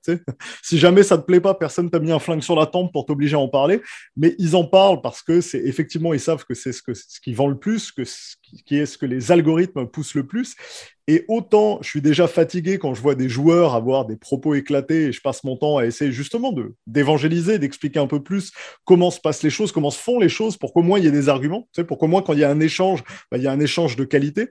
Là, c'est euh, quand même la tristesse de constater ce qui se passe. Et ce que je disais, c'était vraiment sur deux points différents. Le premier, il était euh, global. Et il était de dire, c'est vrai que les pires des fanboys qu'on a autour de nous, c'est pas des gens qui aiment une marque, c'est des gens qui par défaut détestent toutes les autres. Et ça, c'est mm. extrêmement difficile parce que tu n'as pas d'échange qui est possible. T'es pas en train, pas avec quelqu'un qui va te dire, bah, moi j'aime plutôt les jeux narratifs. Chez Sony, on a ça et ça. Je suis impatient pour Spider-Man 2. God of War, c'était génial et qui va essayer de convaincre avec des jeux qu'il aime. Non, il va juste te dire que tous les jeux qui sont chez toi, c'est de la merde. J'ai eu un gars qui, je pense, hier ou avant-hier, m'a sorti une phrase, mais tu sais, je vois ce genre de truc et je suis atterré de la bêtise, quoi.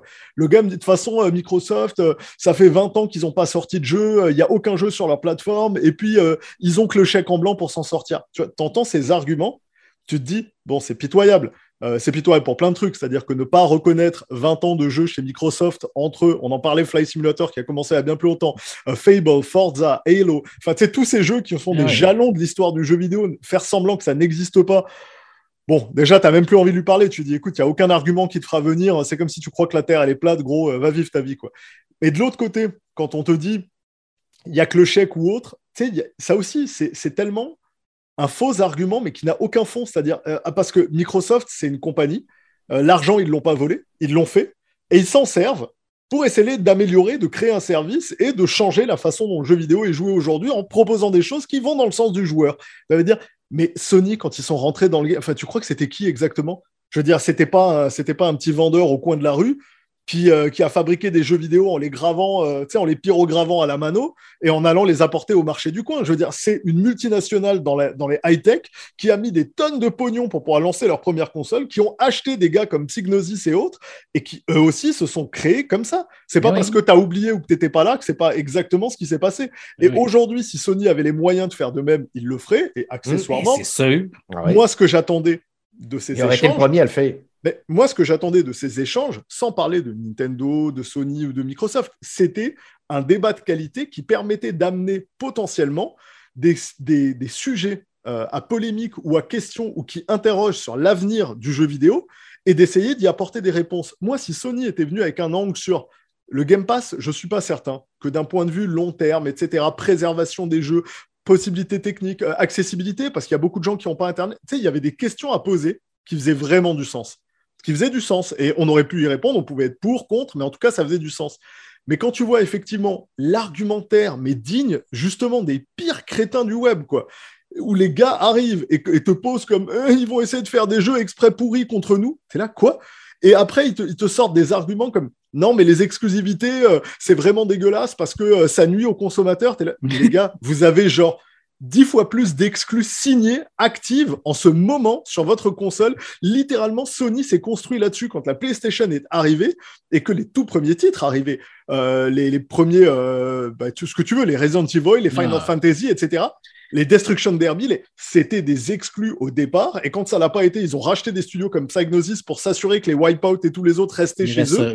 Euh, les deals avec Capcom, il y a eu des tonnes de deals qui ont été faits dans le sens de Sony pour empêcher la concurrence d'avoir ces jeux historiquement. Et quand ils viennent avec cet argument, tu te dis, mais je veux dire, n'importe quel mec sérieux qui connaît un tout petit peu le milieu va regarder ça et en deux minutes va leur dire, mais vous faites ça aussi. Donc pourquoi est-ce que dans votre sens, parce que les commissions et leur mission fondamentale, celle qui est inscrite, puisque c'est des organismes fédéraux pour la plupart d'entre eux, leur mission est de s'assurer de d'avoir effectivement le bien-être du consommateur en tête. C'est le consommateur en premier. Quand tu vois que tu as des commissions qui prennent des partis pris et qui essayent de défendre une compagnie privée qui est en situation hégémonique ou de domination depuis des décennies, tu te dis mais, enfin, qu'est-ce qui va pas? C'est c'est pas c'est juste pas possible parce que là vous avez zéro le consommateur en tête quand vous êtes en train de faire ça. Vous n'êtes pas en train de vous dire euh, là ce qu'on est en train de défendre c'est dans le futur. On veut qu'un maximum de gens aient accès à un maximum de jeux de qualité et qu'on ne qu'on ne mette personne dans une position de domination qui pourrait leur permettre de contraindre à, tout le marché à aller dans une direction s'ils en avaient envie.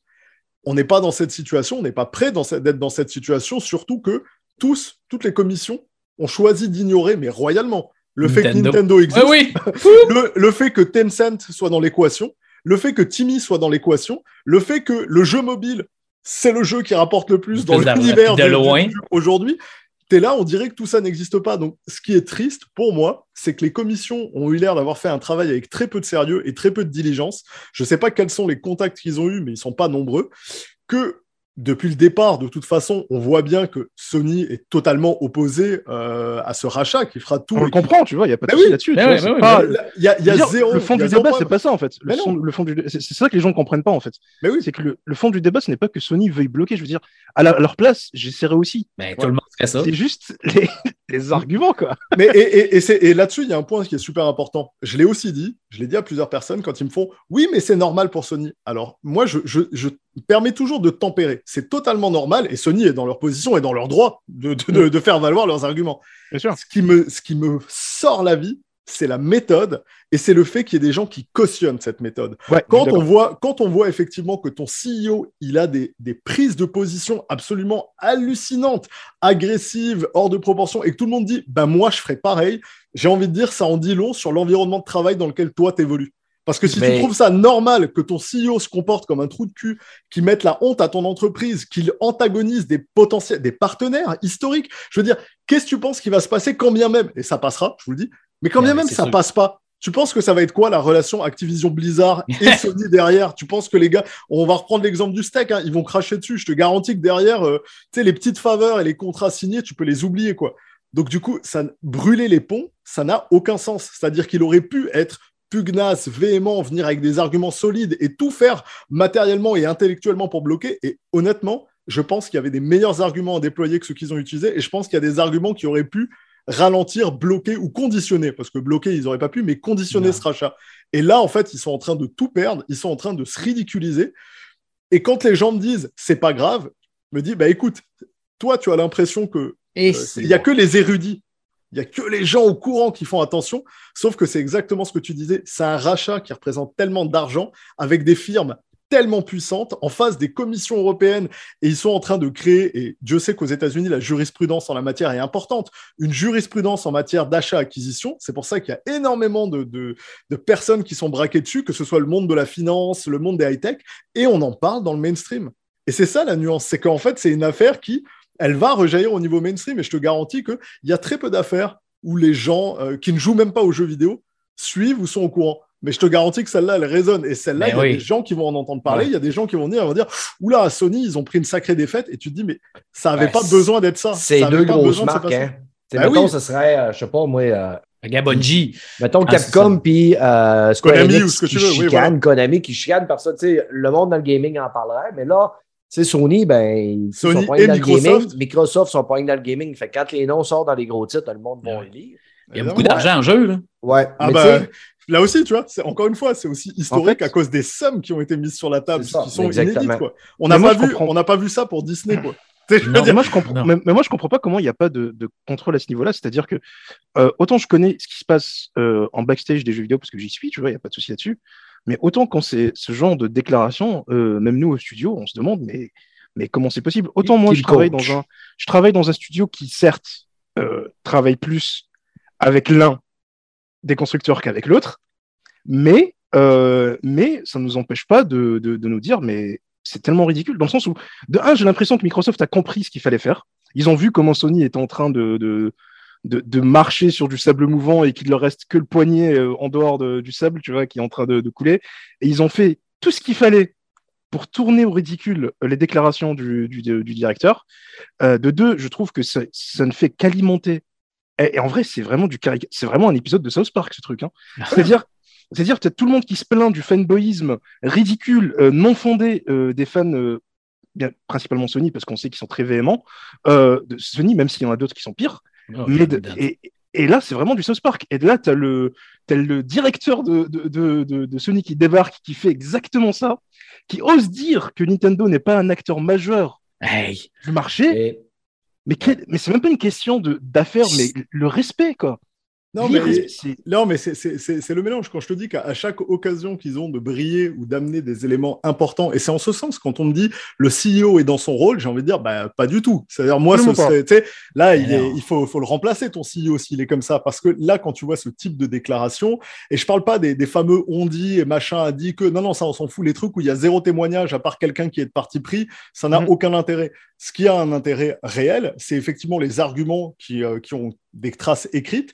Et quand effectivement les gars tentent de tendre un piège en disant le danger, c'est euh, par exemple la, signature de contrats d'exclusivité et qui se retrouvent à devoir produire tous leurs contrats d'exclusivité devant une commission, tu te dis, mais gars, c'est un piège qui était énorme, t'as foncé dedans. Et quand les gars te disent derrière, on n'a pas trop envie, t'as pas le choix, là, c'est une commission, bah, on va les envoyer en japonais. Tu vas dire, mais franchement, vous, là, vous êtes sérieux, quoi.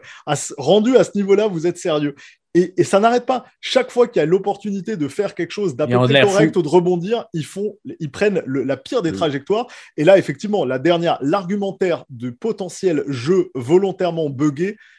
En tant que dev, j'étais mort de rire. Mais j'étais mort hein. de rire. Et tu sais, quand les gens nous disent, ah ben moi c'est marrant parce que cet argument j'y avais pensé. Je serais toi, je serais pas fier parce que c'est la raison pour laquelle tu y as pensé, c'est que c'est un argument de merde et que n'importe qui était capable de, de pondre, surtout un gamin de 8 ans et qu'il a été repris, mais strictement. Et moi, là, ce qui me tue, c'est que tu as quand même euh, toute, une série d'experts, cabinet légal, experts en communication, qui passent au crible ce genre de message. et que tout le monde valide ça, mais au calme, en se disant ça va passer, tu dis mais mec, Ouais, c'est ça que jamais je de la vie. C'est là, ce que là, ce que Au niveau du coaching, euh, ces gars-là, habituellement, ils ont un coaching, ils s'assisent, voici Ben, qu'est-ce qu'on va dire, voici ce qu'on va apporter, puis que ça passe au travers du filtre. euh, Mais là, là, là, c'est même, tu sais, ça va même, euh, pour le coup, Stéphane, ça va même au-delà du coaching, puisque c'est des, des trucs qui remettent par écrit. Ça veut dire que tu as largement eu le temps ça. de Ah passer oui. au travers de les. C'est pas je l'ai de- échappé, là. Mais oui, c'est pas exactement. C'est pas une conversation. Ouais. Voilà. Ça, ça, ça, tu pourrais le comprendre. Là, je veux dire, légalement, c'est simple. Ce que les gars sont en train de dire, c'est qu'ils les accusent de sabotage. Ils les accusent potentiellement de saboter un jeu. Et tu as envie de dire, mais, Mais cet argument. En plus, tu attaques l'intégrité aussi de, de la compagnie. des, de tout des développeurs, les Fait gens qui travaillent. là. Et, et c'est- des développeurs euh, indépendants. À date, ils n'appartiennent à personne. C'est ça, ouais. Je veux dire, aujourd'hui, qu'il y ait des différences de performance, puisqu'il y a des différences d'architecture, c'est parfaitement normal. Qu'il y ait des différences parfois, tu sais, d'équilibrage ou autre. Euh, Il y a des gens qui citaient Callisto Protocol. Et moi, je disais, pas, ah, il y avait des gars de Sony. Je fais, mais non, c'est parce que Sony était une plateforme lead. Les gars de Sony Ah ouais. ont travaillé essentiellement sur l'anime et la mocap, pas sur les performances du jeu.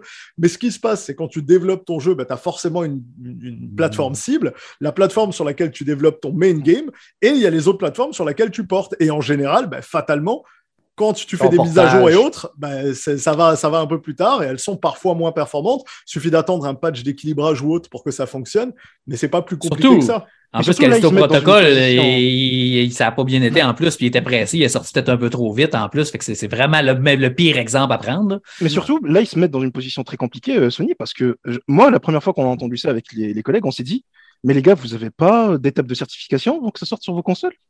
Apparemment, non. Comment ça marche C'est-à-dire que il n'y a pas de patch, euh, il n'y a pas de Ouais, finition, il mais n'y a du pas coup, de nous, ça tu n'existe vois, plus. ouais. Parce que nous, Ouais. vu qu'on est de, de ce côté-là, et peut-être que le grand public ne sait pas, mais nous, de notre côté, on sait qu'il y a des étapes de certification pour chaque constructeur. Mhm. Euh, ça veut dire que si ça passe, et que si il y a, euh, Version buggée, c'est que tu l'as laissé bah, passer. Ouais. c'est que tu l'as laissé passer, exactement. Non, mais Non, non. hey, wow, ils ont dit que c'est que Microsoft ferait des patchs après la sortie Oui, oui, mais, mais pour le, pour le Mike, bugger. la- Fait que ouais, la certification, il l'aurait passé. Ma- non, non, mais Mike, c'est ça le truc. c'est que ouais, même les patchs, c'est vrai. Ouais, c'est ça, vrai. tu fais une oui. certification Ah pour oui, ton oui. jeu, mais chaque patch, Même tu le les... soumets. ouais, c'est vrai. Et c'est la raison pour laquelle les patchs PC arrivent toujours plus vite, parce qu'il n'y a pas de certification. Steam, en fait, a une autre attitude, et nos plateformes euh, propres, Ubisoft, euh, Uplay et les autres plateformes euh, tu sais, des, des différents constructeurs, ben, nos plateformes, elles sont à nous. Ça veut dire, si tu sors un jeu et qu'il y a des bugs, la, la philosophie de dev, de Steam, de Valve, donc, et, euh, et des développeurs, c'est bah, c'est pour ta gueule.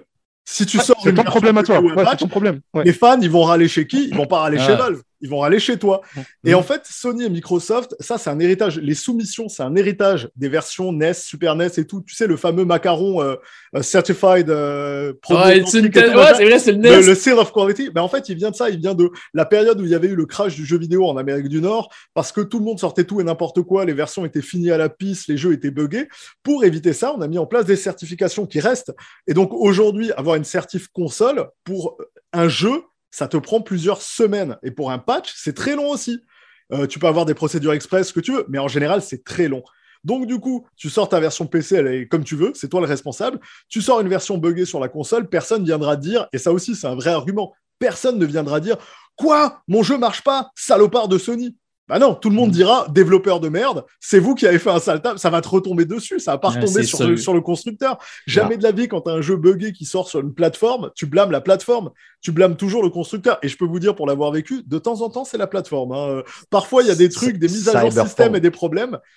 Voilà, Et exactement. donc, tu te voilà ce qui se passe quand on saute un- une étape de certification. Ben, on a Cyberpunk sur le- les, les jeux consoles.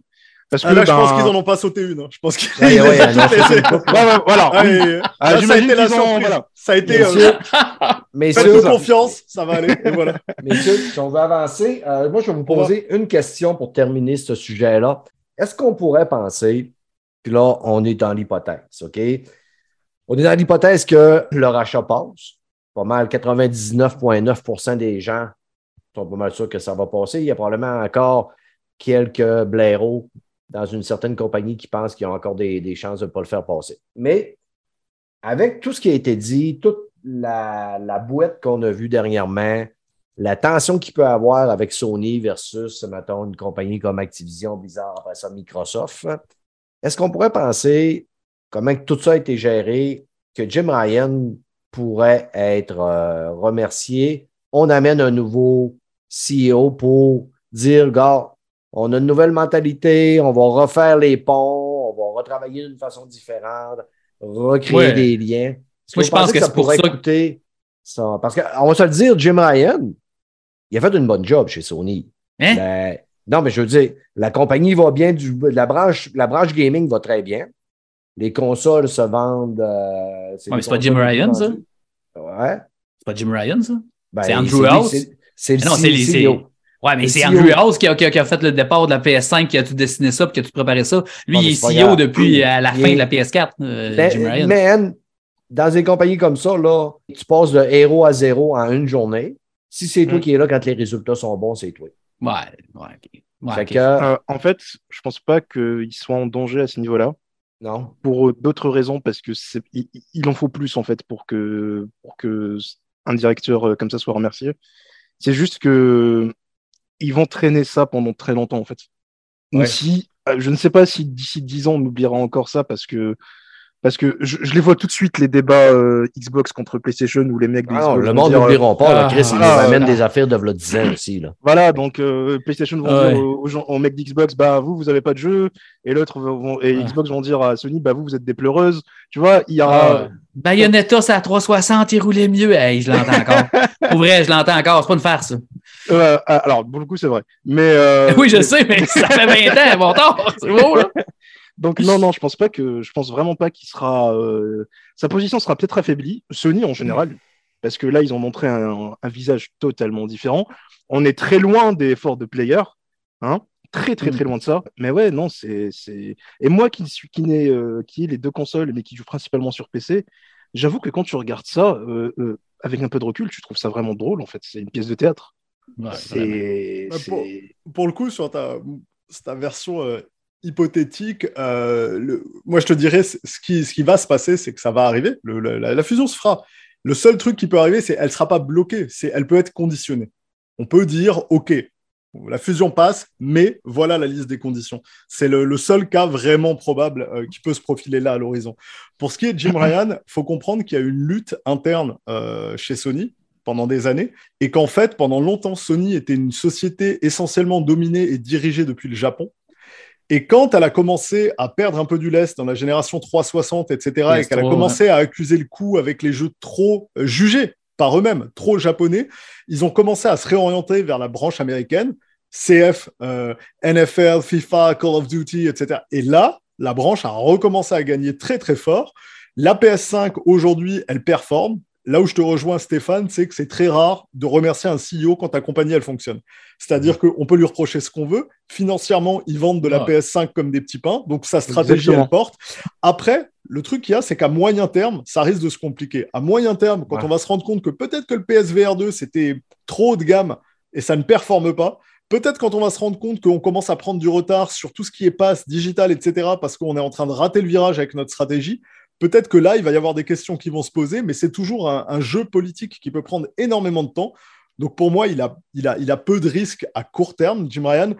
Par contre, je vois, je le vois pas non plus rester euh, très très très longtemps s'il change pas radicalement d'attitude, parce que c'est pas seulement son attitude et son antagonisme vis-à-vis du compétiteur qui sera pas forcément mal vu, c'est beaucoup plus toute une série de décisions qui ont été prises en réaction. Pour les joueurs. Euh, exactement, pour les joueurs. Le, quand, tu regardes en fait la, réalité du truc et que tu te rends compte que le fait d'avoir refusé, parce que lui euh, trouvait que le rétro gaming et la rétrocompatibilité c'était de la merde et ça servait à rien, se retrouver à un moment donné dans ce cas de figure dans lequel bah, du coup tu as deux versions pour chaque jeu, une version PS4 et une version PS5, et donc ils finissent par faire par charger quasiment systématiquement les upgrades parce qu'en réalité techniquement c'est des versions différentes, alors que chez Microsoft c'est pas le cas. Ça peut être juste des gros patchs ou des grosses upgrades et que la plupart des mises à jour sont gratuites. Quand tu regardes qu'il y a un retard qui a été pris alors qu'il y a un catalogue qui a une profondeur et une largeur hallucinante, il pourrait aujourd'hui, il pourrait te faire un PSN avec des PS classiques qui te mettraient mais tout le monde d'accord et ils le font pas. Les versions qui sortent sont pas super bien émulées.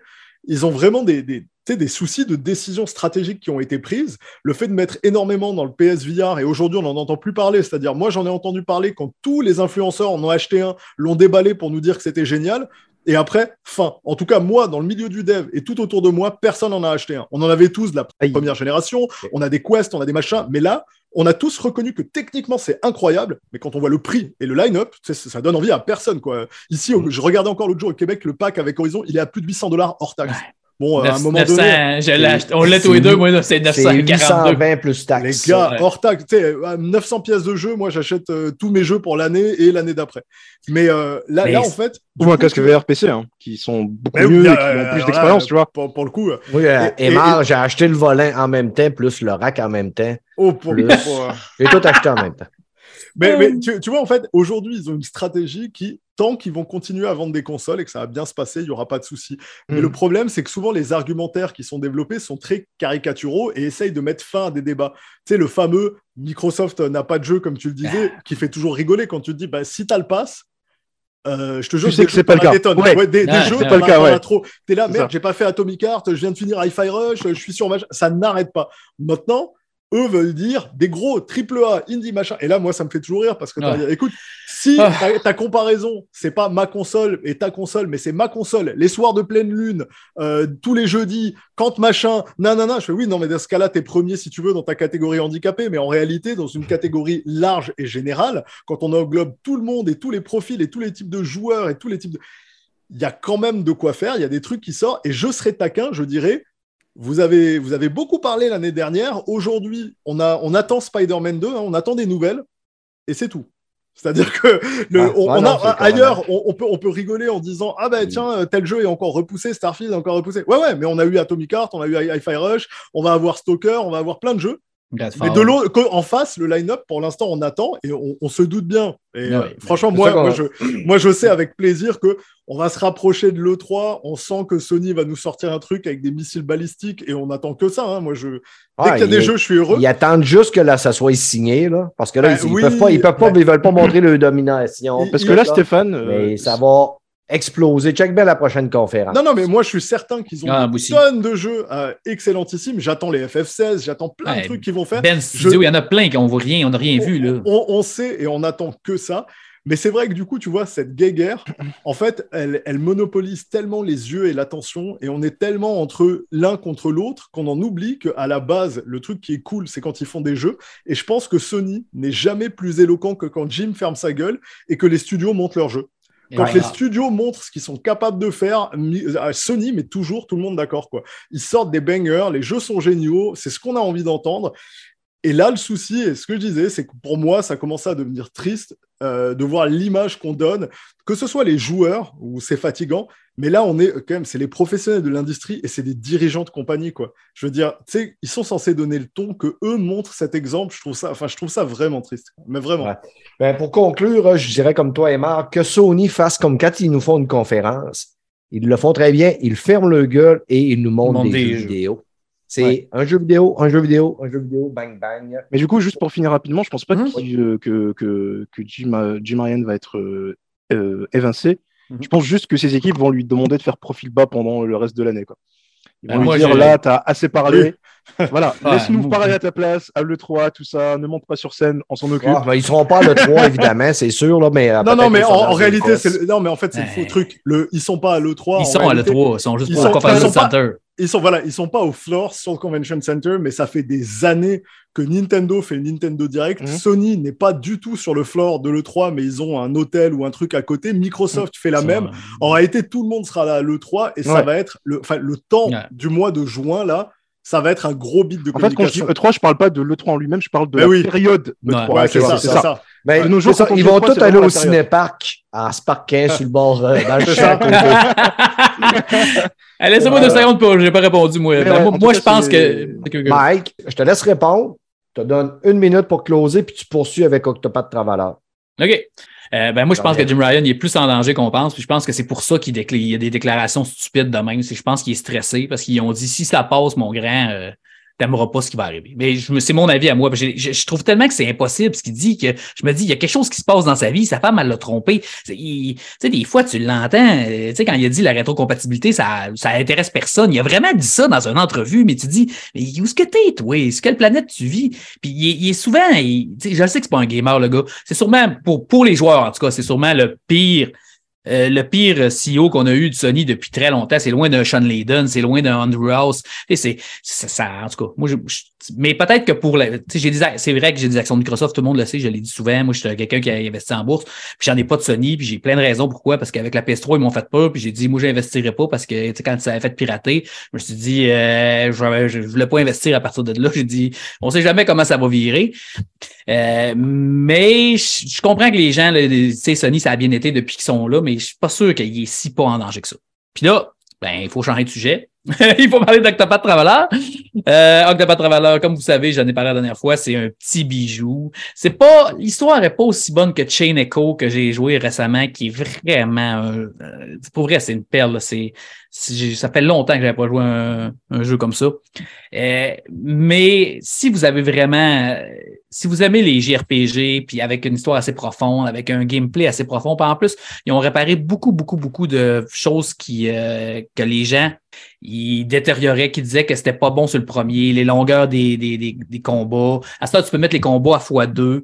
Fait que tu peux aller un petit peu comme il avait fait avec les Final Fantasy VII, les remakes, tout, euh, qui étaient restés quand même très semblable, mais tu peux mettre à x2, x3, que les combats peuvent aller plus vite. Euh, tu as beaucoup de profondeur. Il, est un petit peu plus facile par contre, parce que moi, j'essaie de prendre, tu garder trois main personnages, puis de changer juste un personnage à la fois pour faire toute leur histoire. Vu qu'il y a huit personnages, fait que là, je suis rendu genre niveau 50. Puis tu sais, euh, j'étais avec des niveaux, euh, les personnages que je pogne sont au niveau 1. Fait que c'est sûr que quand tu arrives avec un niveau 1 puis les autres bonhommes sont 49, 50, c'est certain que ça c'est un petit peu plus facile quand tu sors dans, dans la rue avec eux autres. Mais ça reste que faut vraiment pas vous pousser son plaisir. Puis ce jeu-là vaut le 100 d'investissement, mais tellement facilement. Si vous aimez les JRPG, là, je suis rendu à 25 heures, puis il me reste sûrement encore 25 heures à jouer. Puis c'est bon, c'est bien écrit, c'est. Faut pas passer à côté. Puis le, HD 2D. Mike, t'avais fait le premier? Oui, bien sûr, bien sûr. Deux non, fois. non, mais voilà, question que. Ouais. OK. Oui, oui, il est meilleur que. C'est vrai que le, fait que tu puisses mettre les, les, les combats à x2, parce que tu sais, le monde chialait beaucoup, ces combats étaient longs. Puis, c'est moi, ça me dérangeait pas tant que ça, que les combats étaient longs, parce que je trouvais que ça faisait Final Fantasy 7 ou Final Fantasy 6 ou, ou 4. Tu sais, euh, que les combats étaient longs. Ouais, c'est les boss fights qui sont ultra longs dans les Octopass. Les boss fights, c'est. tu peux passer des 20, 25 minutes, 30 minutes sur un boss. Euh, oui, des 1 heure si tu vas ouais, vite. Oui.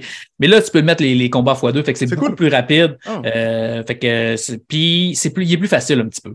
Euh, tu sais, là, j'ai gardé trois de personnages, puis je change de personnage. Tu sais, j'en ramasse un, puis je le rajoute dans mon équipe. Fait que là, comme je disais, je suis rendu à ramasser des personnages 1, mais mes autres personnages sont au niveau 49 puis 50. Fait que c'est sûr que quand on est les trois ensemble, ça, tu sais, je, me bats pendant 20 minutes, puis il est rendu level 30, mon level 1, fait que ça monte vite mais les histoires sont encore aussi profondes. Puis, c'est, ça a l'air tout le temps enfantin, mais comme je disais, c'est comme dans le premier quand tu te rends compte que la fille, a, la, fille, se fait violer par son, la danseuse, elle se fait violer par le gars, puis tout, puis elle va le tuer pour se venger.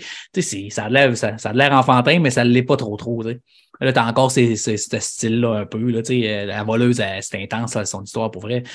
Mais j'ai 25 heures, vous pas votre plaisir, sautez là-dessus. Si vous avez 100 pièces qui traînent, vous aimez les JRPG, vous avez un 50-60 heures de, pur plaisir. Je n'ai entendu aucun mauvais commentaire sur ce jeu. C'est pas mon style le jeu, mais tout le monde qui en parle capote bien raide. Il y a des petits problèmes techniques sur Switch, des petits. Quand les combats, ça lag un petit peu d'un combat. Ma, ma, ma, ma Switch, j'ai la OLED version, puis elle vient très chaude pour elle. Quand elle est dans le dock, les, gamers qui jouent sur Switch, c'est pas des vrais gamers, Mike. Ouais, en tout cas, ben moi, ça me dérange. il recule, puis il y a un petit coche à toutes les fois que le personnage il recule, là, ça me dérange un petit peu. Mais tu sais, c'est. En tout cas, il faut, faut, le dire, là, quand il y a des problèmes, il faut le dire. Là, on peut pas le casser pas parce que vous savez que j'aime beaucoup Nintendo, mais ça, euh, il aurait pu se forcer un petit peu. Je sais que c'est pas Nintendo, c'est Square Enix, mais quand même. Je pense pas qu'il y ait ce problème-là sur PS5. Là, ça m'étonnerait. oh, ils ont d'autres problèmes sur PS5. ah ouais, avec Octopath Traveler, pour vrai? Non, non, non, justement sur d'autres trucs. Mais... Ah oui, oui, oui, non, je voulais dire euh, juste Octopath, le fait qu'il. Non, ce que je voulais dire par là, c'est que chaque console a ses propres problèmes. Quoi. Oui, oui, oui. de toute façon, on sait bien que Nintendo, c'est pas un acteur majeur du jeu vidéo, donc ça sert à rien non plus. Ouais, c'est vrai. Ouais, Krieger, Krieger, Krieger, tu veux nous parler d'un bijou, d'un jeu qui m'obnubile sans cesse depuis qu'il est sorti. Je pense à ça. Cette semaine, là, il y a même deux journées que j'ai fini de travailler quatre heures plus tôt pour m'en venir jouer à ce jeu-là. Ah oui? Vrai? Ben, C'était vraiment tranquille au travail. J'ai une banque d'heures que je peux dépenser un peu. C'est que j'ai fait OK, c'est mort au travail, je m'en vais me battre contre des démons à un coup de sable dans le gueule. et je suis mouru plusieurs, plusieurs fois et j'ai revécu pour retourner au combat.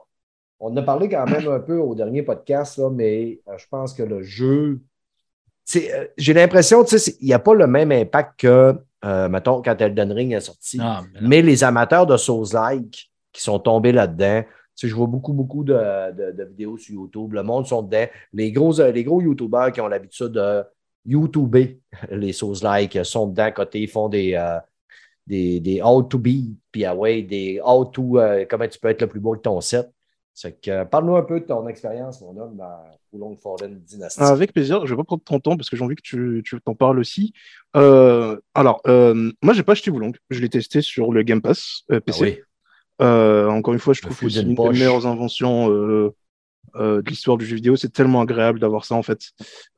et que ce genre de jeu. Soit... mon ami, là, si ça change une vie. Ouais. Parce que moi, je pense très sincèrement qu'avoir ce genre de jeu en Day One, c'est incroyable. Enfin bref. Euh, du coup, euh, tu parlais un peu de la différence de, de... qu'ils n'ont pas voulu se mettre face à Elden Ring. En fait, ils ont juste pris la place occupée par Sekiro à la base. Mm-hmm. Parce que je sais que la, comparaison est facile, mais c'est tellement dur en fait de ne pas la faire. C'est du Sekiro-like en fait. Ben même si c'est beaucoup moins euh, jeu de rythme basé sur le contre, etc., je suis d'accord. Mais c'est, euh, moi, je disais que c'est un, bébé entre Demon Soul, Sekiro. Après ça, il y en avait un autre que j'avais Non, c'est, c'est ben, Nioh, pour le coup, parce que c'est vraiment. il est vraiment plus proche des Nioh du même studio. Hein. Ouais, ouais. Mais en fait, c'est surtout le combat, en fait. Parce que autant dans les Nioh, j'ai trouvé le combat assez.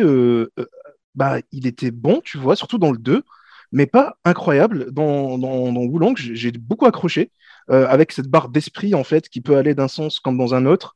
Euh, et du coup, voilà, ce qui se passe avec Wulong, c'est ce qui est très drôle parce que tout à l'heure on parlait de, films chinois.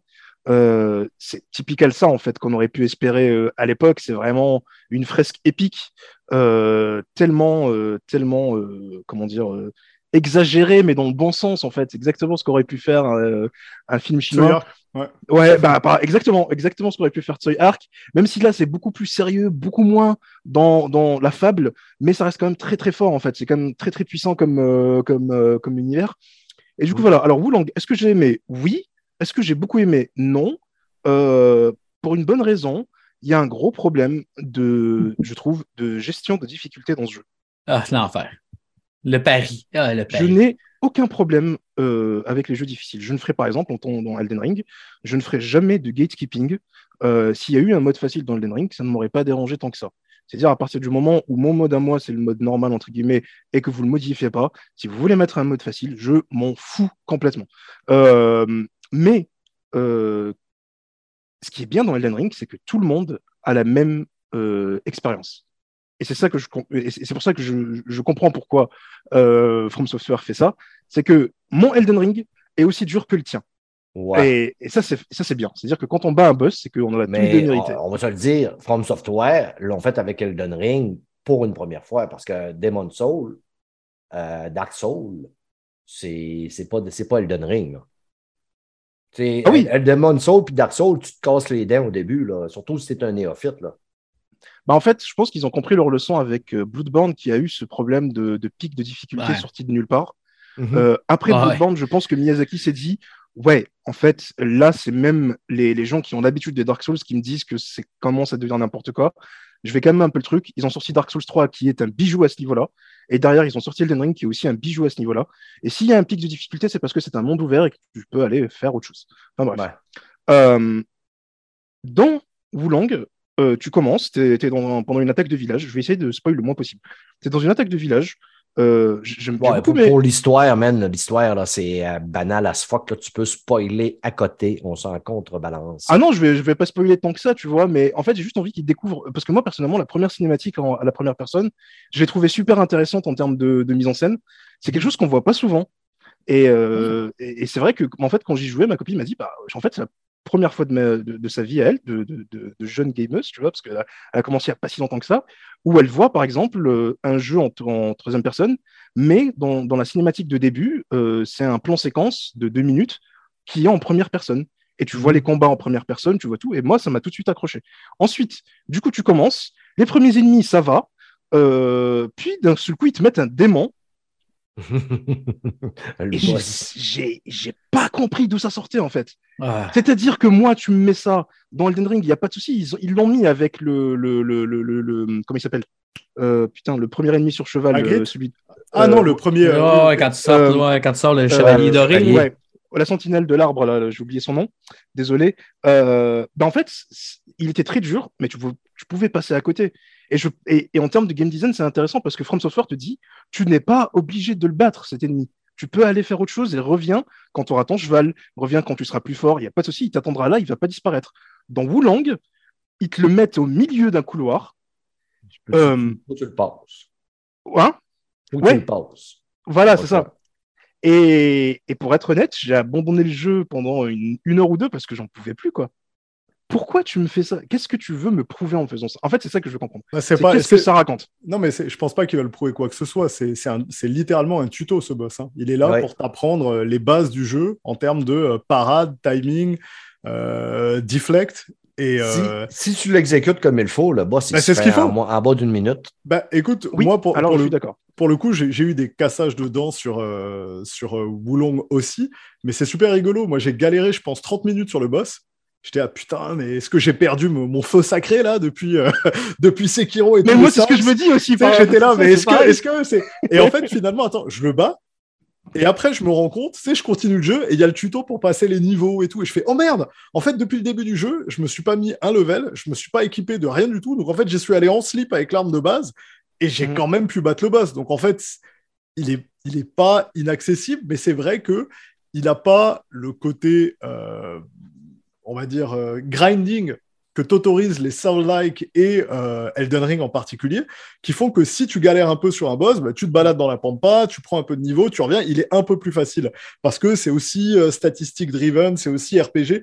Ouais, là, tu sens que l'influence, c'est plus Ninja Gaiden qu'autre chose. Quoi. Je pense que si tu finis Ninja Gaiden Black, tu prends ce jeu, tu roules dessus. Mais c'est parce que c'est, il est presque plus arcade qu'il n'est RPG dans, dans, dans, ces systèmes, en fait. Alors, j'ai déjà fini Ninja Gaiden, pas le Black, mais la version qui était sortie sur. Euh, moi, j'ai joué sur Xbox. Le mode facile non, non, ah, non, non, non, mais je rigole, je rigole. Je veux dire, non, justement, à l'époque. Non, mais rigole, je rigole. Je fais le... Ah non, non, non, il n'y a pas de souci. Hein, non, non, t'inquiète pas. Justement, c'est que j'étais jeune. À l'époque, je l'ai fait en. Je l'ai fait en normal. Puis, quand tu meurs souvent, ils te disent. Euh, ah oui, est-ce que tu veux Est-ce que tu veux pas passer en mode facile? J'ai dit, oui, pourquoi pas. À l'époque, je m'en foutais. Il est ah ressorti dernièrement, dernièrement c'était un an, sur Xbox euh, Game Pass, mhm. les trois. Ah oui, c'est vrai. Oui, j'ai fait le AL2 parce que le 3, j'en ai rien à foutre. Le AL2, euh, je l'ai fait. Euh, je les ai fait. J'en ai parlé d'ailleurs euh, dans le podcast. je les ai fait en maître ninja. Et je trouve que ça marche bien. Pourquoi? Parce qu'entre-temps, j'ai joué à des jeux de combat. Et j'ai bah compris qu'en fait, Ninja Gaiden a été développé dans le moteur de Dead or Alive mhm. et qu'il y a le même système que dans les jeux de combat. Tu as des bah frame data, les ennemis sont parfois positifs ou négatifs. Et, dès que j'ai compris ça, bah, c'était beaucoup plus intéressant. Le mhm. fait que euh, ce, qui, me dérange dans, dans Wulang, en fait, c'est que tu as ce côté, ils essayent de faire du. Encore une fois, c'est mon avis, attention. Hein. Euh, euh, je ne dis pas que le jeu est trop dur, encore une fois. C'est que pour l'instant, je ne comprends pas ce que le jeu veuille que je fasse. C'est ça le truc. Ça vient de moi, ça ne vient pas du jeu. Mais c'est très frustrant parce qu'ils essayent d'être cryptiques comme dans un Elden Ring, mais pour moi, ils, sont plus dans le côté lacune, en fait. Il manque, il manque des informations. Il manque... Par exemple, mets-moi, par exemple, une vague d'ennemis qui m'attaquent pour que j'apprenne comment se passe la parade plutôt que de mettre un ennemi qui me touche. Qui te casse en deux, ouais. Non, mais en fait, le, truc qui est drôle, effectivement, c'est que moi, à chaque fois que je vois des jeux euh, estampillés Soul-like, euh, Still Rising, euh, enfin peu importe, tu vois, mhm. là, pour le mhm. coup, ça me fait toujours voir le, fossé immense qui sépare From Software des autres. en matière de design, d'exécution. De... Et moi, en fait, Wulong, pour le coup, je, je l'ai aussi fait dans le pass. Et j'ai joué quelques heures et j'ai arrêté au bout du troisième ou quatrième boss et j'ai ouais non. Déjà le premier boss est le plus dur, les autres tu leur roules dessus. Donc j'étais là, je comprends pas en fait l'intention qu'il y a derrière, mais surtout le monde m'a pas accroché alors que je l'ai dit tout à l'heure et vous le voyez, je suis un ouf de films de kung-fu et d'arts martiaux. J'adore en fait le genre, mais là J'étais là, écoute, 4 heures à être dans des cailloux ternes, euh, texture random de ah, Unreal Engine, ça m'a saoulé. Je, suis d'accord qu'il y a un peu de verticalité qui a été amenée, mais sincèrement, tu relances Sekiro derrière en termes de variété d'environnement, d'intelligence de design, pattern ah des ennemis, musique. Tu sais, c'était à des années-lumière. Elden Ring, je suis pas que tombé amoureux du jeu, du gameplay. J'adore l'univers, la, vista, la direction artistique est incroyable. T'as juste une hâte, c'est découvrir des nouveaux lieux, des nouveaux endroits, les prochains biomes.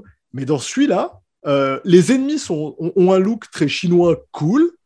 Mais ça s'arrête là, quoi. Les, zombies sont random, les monstres sont pas très Même les démons sont, sont Ouais, mais c'est ça. En fait, pour moi, c'est, j'ai plutôt, j'aime les mécaniques euh, de combat du jeu, mais à date, pour moi, il y a quasiment que ça qui marche. Et j'ai, un ami, euh, enfin quelqu'un que j'aime beaucoup, en tout cas dans le milieu du jeu vidéo, Jean Z, euh, qui, qui, a, qui, a, fait une petite saillie sur Twitter qui m'a beaucoup plu, où il disait, je vais vous dire un vrai truc, une raison pour laquelle les les youtubeurs et les influenceurs aiment autant les soul-like, c'est parce que ça fait des tonnes de vues, parce que ça leur permet de faire des millions de tutoriaux et des heures et des heures de, de vidéos, de contenu.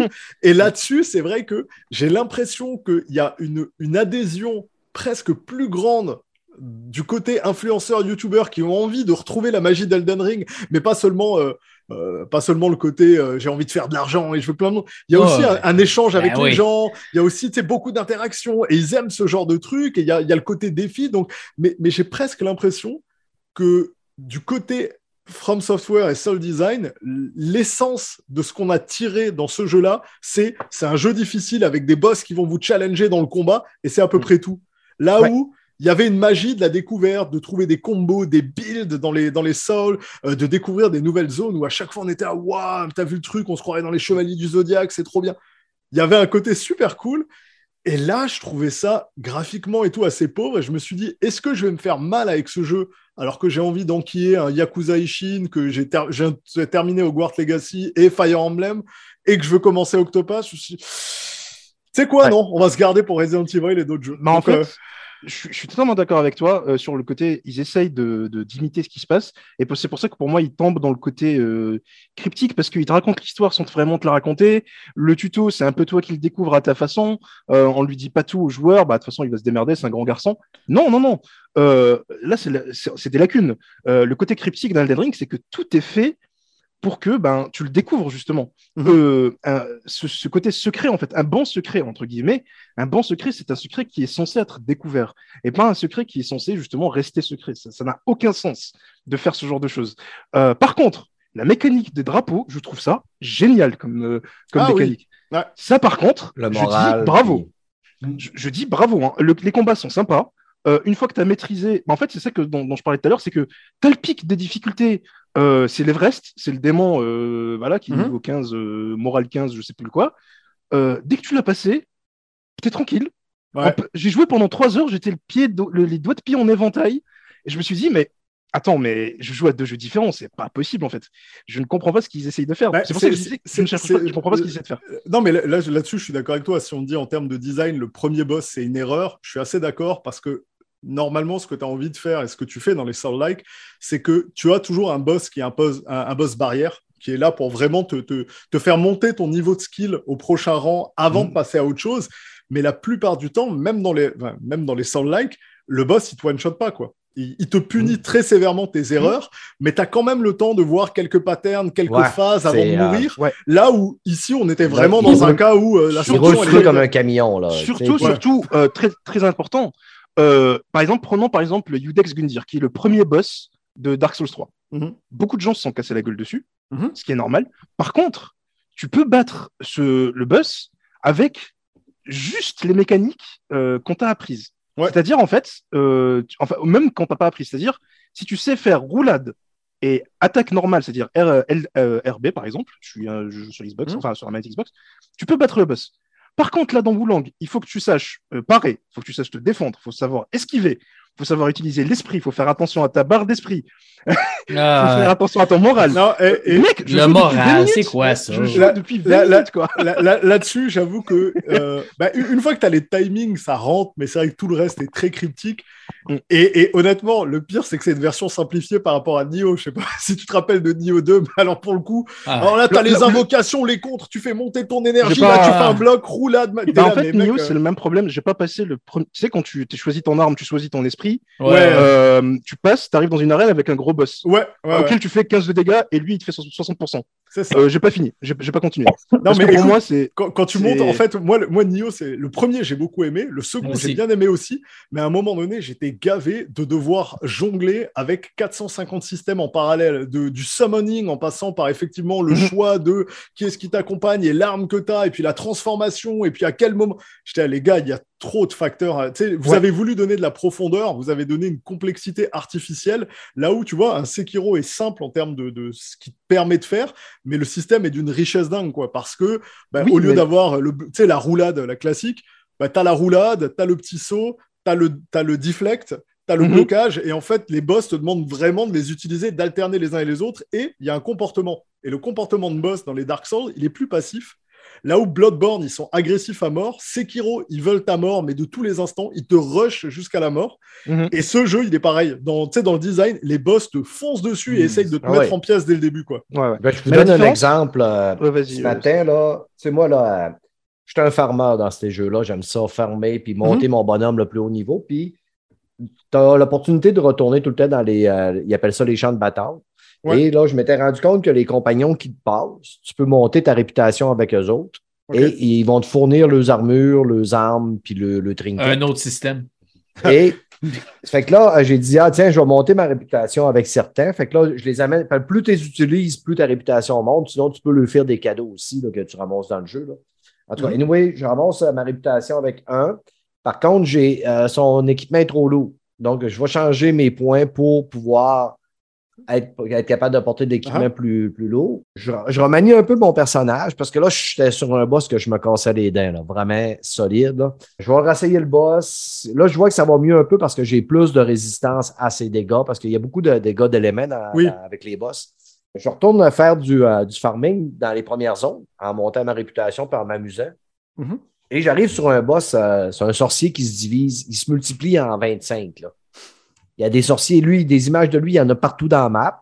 Puis Fred m'avait dit, moi, je, je m'étais cassé euh, beaucoup euh, la gueule sur un gros buffle. Je pense que c'est un des trois ou quatrième boss. Ça m'a pris quasiment deux soirs le faire. Jusqu'au temps qu'à un moment donné, j'arrive, j'étais reposé. Je l'ai fait. Je l'ai fait en, bas de deux minutes. J'ai fait une fight parfaite. Je l'ai battu. Puis je te comment que j'ai pu me casser la gueule sur ce boss-là quand je le fais là en deux minutes. Fred me dit Ah, moi, les deux trails, puis je l'avais tué. Par contre, le sorcier, asti que ça m'a pris du temps le passer. Moi, j'arrive au sorcier, je le fais en deux trails. Première trail, bang, bang, OK. Je, je rentre, je le tue. Ah, vraiment, là, ça n'a vraiment pas été long, là. Ce matin, je referme, je referme, je refarme et j'arrive à ce boss-là. Là, je suis beaucoup plus haut que quand je l'avais fait, mais j'ai changé, j'ai enlevé des points de vie pour mettre Ouais. plus d'équipement. Les gars, je me suis repris 25 fois ce matin pour le battre. Avec ma crise de tête de cochon, là, j'ai dit non, non, c'est pas vrai. Là. Puis là, j'étais supposé d'arrêter à 11 heures de jouer parce que là, je voulais dîner, me préparer pour le podcast. J'ai arrêté à midi et demi. Je l'ai eu à midi et demi, là, j'étais en sueur. Ouais. Puis j'ai fait 24 fights où ce que je me suis fait torcher pour la plupart du temps. Puis là, je te demandais, ouais, mais qu'est-ce qui marche plus? Je changeais des choses. Puis quand je suis arrivé à la 25e fois, mettons, là, je suis rentré. Ma barre de vie, elle a été pleine quasiment tout le long. J'ai presque pas pris de potion. Dans tous les autres combats, j'ai passé au travers de mes potions parce que de la manière que je l'ai faite cette fois-là, ça a tout rentré comme il faut. C'est que chaque boss, chaque fight va être différente. Moi, c'est ce que j'aime dans ce jeu-là, c'est que si à un moment donné, tu es bien concentré, puis tu fais tous tes comptes, tu fais tous tes paris comme il faut, euh, tu as les bons éléments, puis tu rates aucune des, tu sais, les, les, les attaques critiques qui te fait. Oui, là. que tu peux. Ouais, ouais. Si tu les rates pas, man, Oui, là, ben là, c'est ça. C'est vrai que c'est le jeu qui te- t'envoie le feu rouge et qui te dit c'est le moment de faire ton deflect. mais il faut que tu aies le bon timing. Ils sont pas tout le temps évidents. Ouais, ouais, et tu vois, le, le- le premier boss, je lui ai roulé dessus euh, sans équipement ni rien parce que justement, une fois que ce système, tu l'as compris et que tu arrives à avoir les bons timings, ça. Moi, je me rappelle que sur Elden Ring, euh, tu sais, on m'avait fait une montagne de Michaela. Je, je l'ai fait au deuxième try, quoi. Je lui ai roulé dessus. J'étais là, mais en fait, elle est nulle, quoi. C'est euh, la première fois, je me suis fait prendre par surprise quand elle fait son espèce d'attaque euh, d'eau en fleurs euh, Ouais. atomique là qui t'explose. Tu sais, au début, je suis là, ouais, tu sais, je regarde, tu vois, oh, c'est beau. Et d'un coup, ça m'explose dessus, je meurs. Je fais, ah merde, c'est beau, mais c'est dangereux. Deuxième fois, elle l'attente, là, c'était fini. Je l'ai massacré. J'ai fait, ah, bon, bah, on va continuer le jeu. Bon, Et, Ouais. et, y a, dans ces jeux-là, tu auras toujours des boss avec lesquels on, est plus à l'aise avec notre façon de jouer, notre gameplay, etc. Et franchement, je pense que le jeu, et là je, le dis très honnêtement, à mon avis, il fait une très belle job sur les boss. J'ai vu des builds à haut niveau, donc je pense qu'il y a un bel équilibrage et que tu peux jouer de plein de façons différentes et que ça paye. Tu sais, tu peux le faire en stealth, tu peux le faire en, en combat, tu peux faire plein de trucs avec à distance. Moi, c'est juste vraiment, c'est là que je me suis rendu compte. S'il était arrivé dans un moment où il n'y avait pas de jeu, j'aurais passé ma vie dessus. Il arrive dans un moment où il y a plein de jeux et j'ai pas accroché en fait comme je pensais à l'univers, euh, au visuel, à la direction artistique. Du coup, ça me donne pas envie de rester dans cet univers en fait. Les mm. combats sont bien, mais j'ai pas envie de rester que pour les combats quoi. Il y a une mise à jour mm. de Street of Rage. Hein. Si je veux des combats, euh, je vais le faire quoi. Ouais, ah, non, je suis d'accord avec toi. Et surtout tout à l'heure, tu parlais de. Je suis désolé, Stéphane, je te coupe. Mais en fait, tout à l'heure, vous, vous, parliez de Sekiro. Euh, le premier vrai boss de Sekiro. Euh, Lady Butterfly. Euh... non, ah, non, non, non, c'est euh, Jenny Shiro. Jenny Shiro, c'est lui qui t'a. Jenny Shiro, en fait, Jenny Shiro est, est, le premier boss, mais c'est le boss qui est là en mode euh, Illidan dans, dans World of Warcraft. Il est là pour te dire, tu n'es pas prêt, en fait. C'est ça, t'as pas le level. Pas prêt. Voilà, et tu es censé mourir contre lui. Hein. Mais oui. Euh, c'est pour ça que les speedrunners, ben, ils essayent de. Le, le, plus dur avec Genichiro dans, pour les speedrunners, c'est de se faire tuer le plus vite possible, en fait. Donc, euh, pareil sur Elden Ring, d'ailleurs, tu, tu, le premier boss que tu rencontres, tu es censé te faire tuer. Euh, là, c'est juste le jeu te dit tu vois ce mec, il est trop cool, il attaque de façon trop stylée, ben, bientôt dans le jeu, quand tu auras tout appris, tu pourras le battre. Mm. T'en fais pas. Et pourtant, le jeu euh, de, de, et pourtant, euh, Sekiro est tout aussi profond que, que Wulong. Hein. C'est-à-dire, ben, tu as ta barre de, de, pas de stamina, mais d'équilibre, tu as euh, le saut, comme tu disais, le petit saut, tu as l'esquive, tu as le, la parade, tu as le, le, les finishers et tout. C'est très profond. Par contre, le jeu te laisse une heure et une heure et demie, voire une heure et demie, pour t'y habituer. Il te met des mini-boss qui sont pas très très durs, mais ça t'apprend qu'ils n'ont pas vraiment de barre de vie, mais tu peux les achever deux fois avant de les tuer. Ouais, t'as euh, raison. normalement, le, le, premier sur lequel j'ai vu les gens accrochés, je me rappelle, je crois, joueur du grenier et machin, c'était un ogre. Je pense que c'est le premier où les, les gars. Ouais, En fait, et ça aussi, ça aussi c'est même pas un vrai boss. non, c'est un demi-boss. Un mini-boss. Ah. Euh, le vrai, vrai gros, gros boss, c'est le taureau. Euh, En mhm. fait, du coup, euh, il te laisse, il te donne des petits trucs comme ça. Vous, vous me direz, oui, mais du coup, dans Wulong aussi, c'est un mini-boss. Je suis d'accord. Mais qu'est-ce que m'apprend ce mini-boss, moi, dans Wulong bah, je ne sais pas en fait. Ce que je, en fait, c'est-à-dire qu'il me donne, euh, il me donne en fait, comment dire, ils m'ont pas laissé assez de temps pour m'habituer au système, comprendre le timing de, Paris, comprendre l'esquive. Euh, déjà, pourquoi l'esquive se fait en deux temps? Ça, je comprends pas en fait. Ça, ça m'énerve. Euh, devoir appuyer B puis B, je comprends pas. J'ai pas compris ce qu'ils ont essayé de faire, mais voilà. Bref. Euh, tout ça pour dire que moi, ma jauge euh, de, de, savoir si un jeu est bon ou pas, c'est ma copine. Pourquoi? Parce que euh, elle n'y connaît pas grand-chose. Ça ne l'a pas empêché de finir Sekiro, ça ne l'a pas empêché de finir Elden Ring, ça ne l'a pas empêché de finir Dark Souls 3. Ouais, elle ne euh, connaît pas grand chose, elle a du niveau pour finir Sekiro. oui, oui quand tu vois le pourcentage de gars qui ont fini Sekiro. Euh, J'étais avec elle et elle est très gentille de, de, de, d'essayer en fait des, des, jeux qui me passionnent, tu vois. Du coup, elle essaye d'apprendre, tu vois. Et euh, elle félicitations à elle, hein. Ouais, elle voilà, bien sorti. Et c'est pour ça que je vais me marier avec elle, tu vois. Il faut. La, lâche pas, là, c'est bon. et, et, en fait, euh, genre, quand elle battait contre ce boss-là, elle m'a donné la, la, elle grimaçait, elle m'a donné la, la manette, elle m'a dit j'aime pas. Mhm. Et je l'ai compris, en fait. C'est que. Le, Alors, le, jeu... le, jeu... il est insultant, là. Puis, même, comme je disais quand je me battais avec le sorcier tantôt, là, mm -hmm. quand tu as 25 sorciers qui te chargent, tu Puis, tu sais, il y a de la magie là-dedans, là, puis des fois, quand tu essaies de mettre ta magie, tu te fais charger. Fait que là, l'animation, le temps de mhm. l'animation, tu te fais charger, ça cancelle ta magie, tu manges un hit, puis ça monte ta barre de stance. Ça fait que. Euh... Ouais, donc. Écoute, pour conclure, mon beau euh, Krieger, euh, je vais finir le jeu. Oui. Par, euh, par respect pour euh, les gens qui ont travaillé dessus, parce que ils n'ont pas fait du mauvais travail, je trouve. Non, mais je pense qu'en avançant plus loin, tu vas apprendre à l'apprécier un petit peu. J'espère. C'est ce que, voilà, exactement. C'est pour ça que j'ai dit que j'aimais bien, que j'ai pas adoré. Parce que moi, de ce que j'ai vu sur Twitter, de ce que j'ai vu dans les tests, le jeu, apparemment, c'est un chef-d'œuvre au panthéon du Souls ouais, ouais, je pense que ça, c'est un petit peu too much. Voilà, tranquille, les mecs. Hein, tranquille. Je comprends. En fait, maintenant, je comprends mieux ce que disait Exerve dans sa vidéo, qui lui n'a pas du tout aimé. Si Exerve te dit le jeu est trop dur, la difficulté est déséquilibrée, Euh, Exerve, si tu connais pas, Stéphane, c'est le gourou. Non, mais oui, je le Euh, connais. Voilà. Pour ceux qui connaissent pas, c'est le gourou euh, francophone euh, du, du Souls-like. Il a même écrit un livre. Il a discuté avec From Software. Genre, voilà, il est connu, quoi.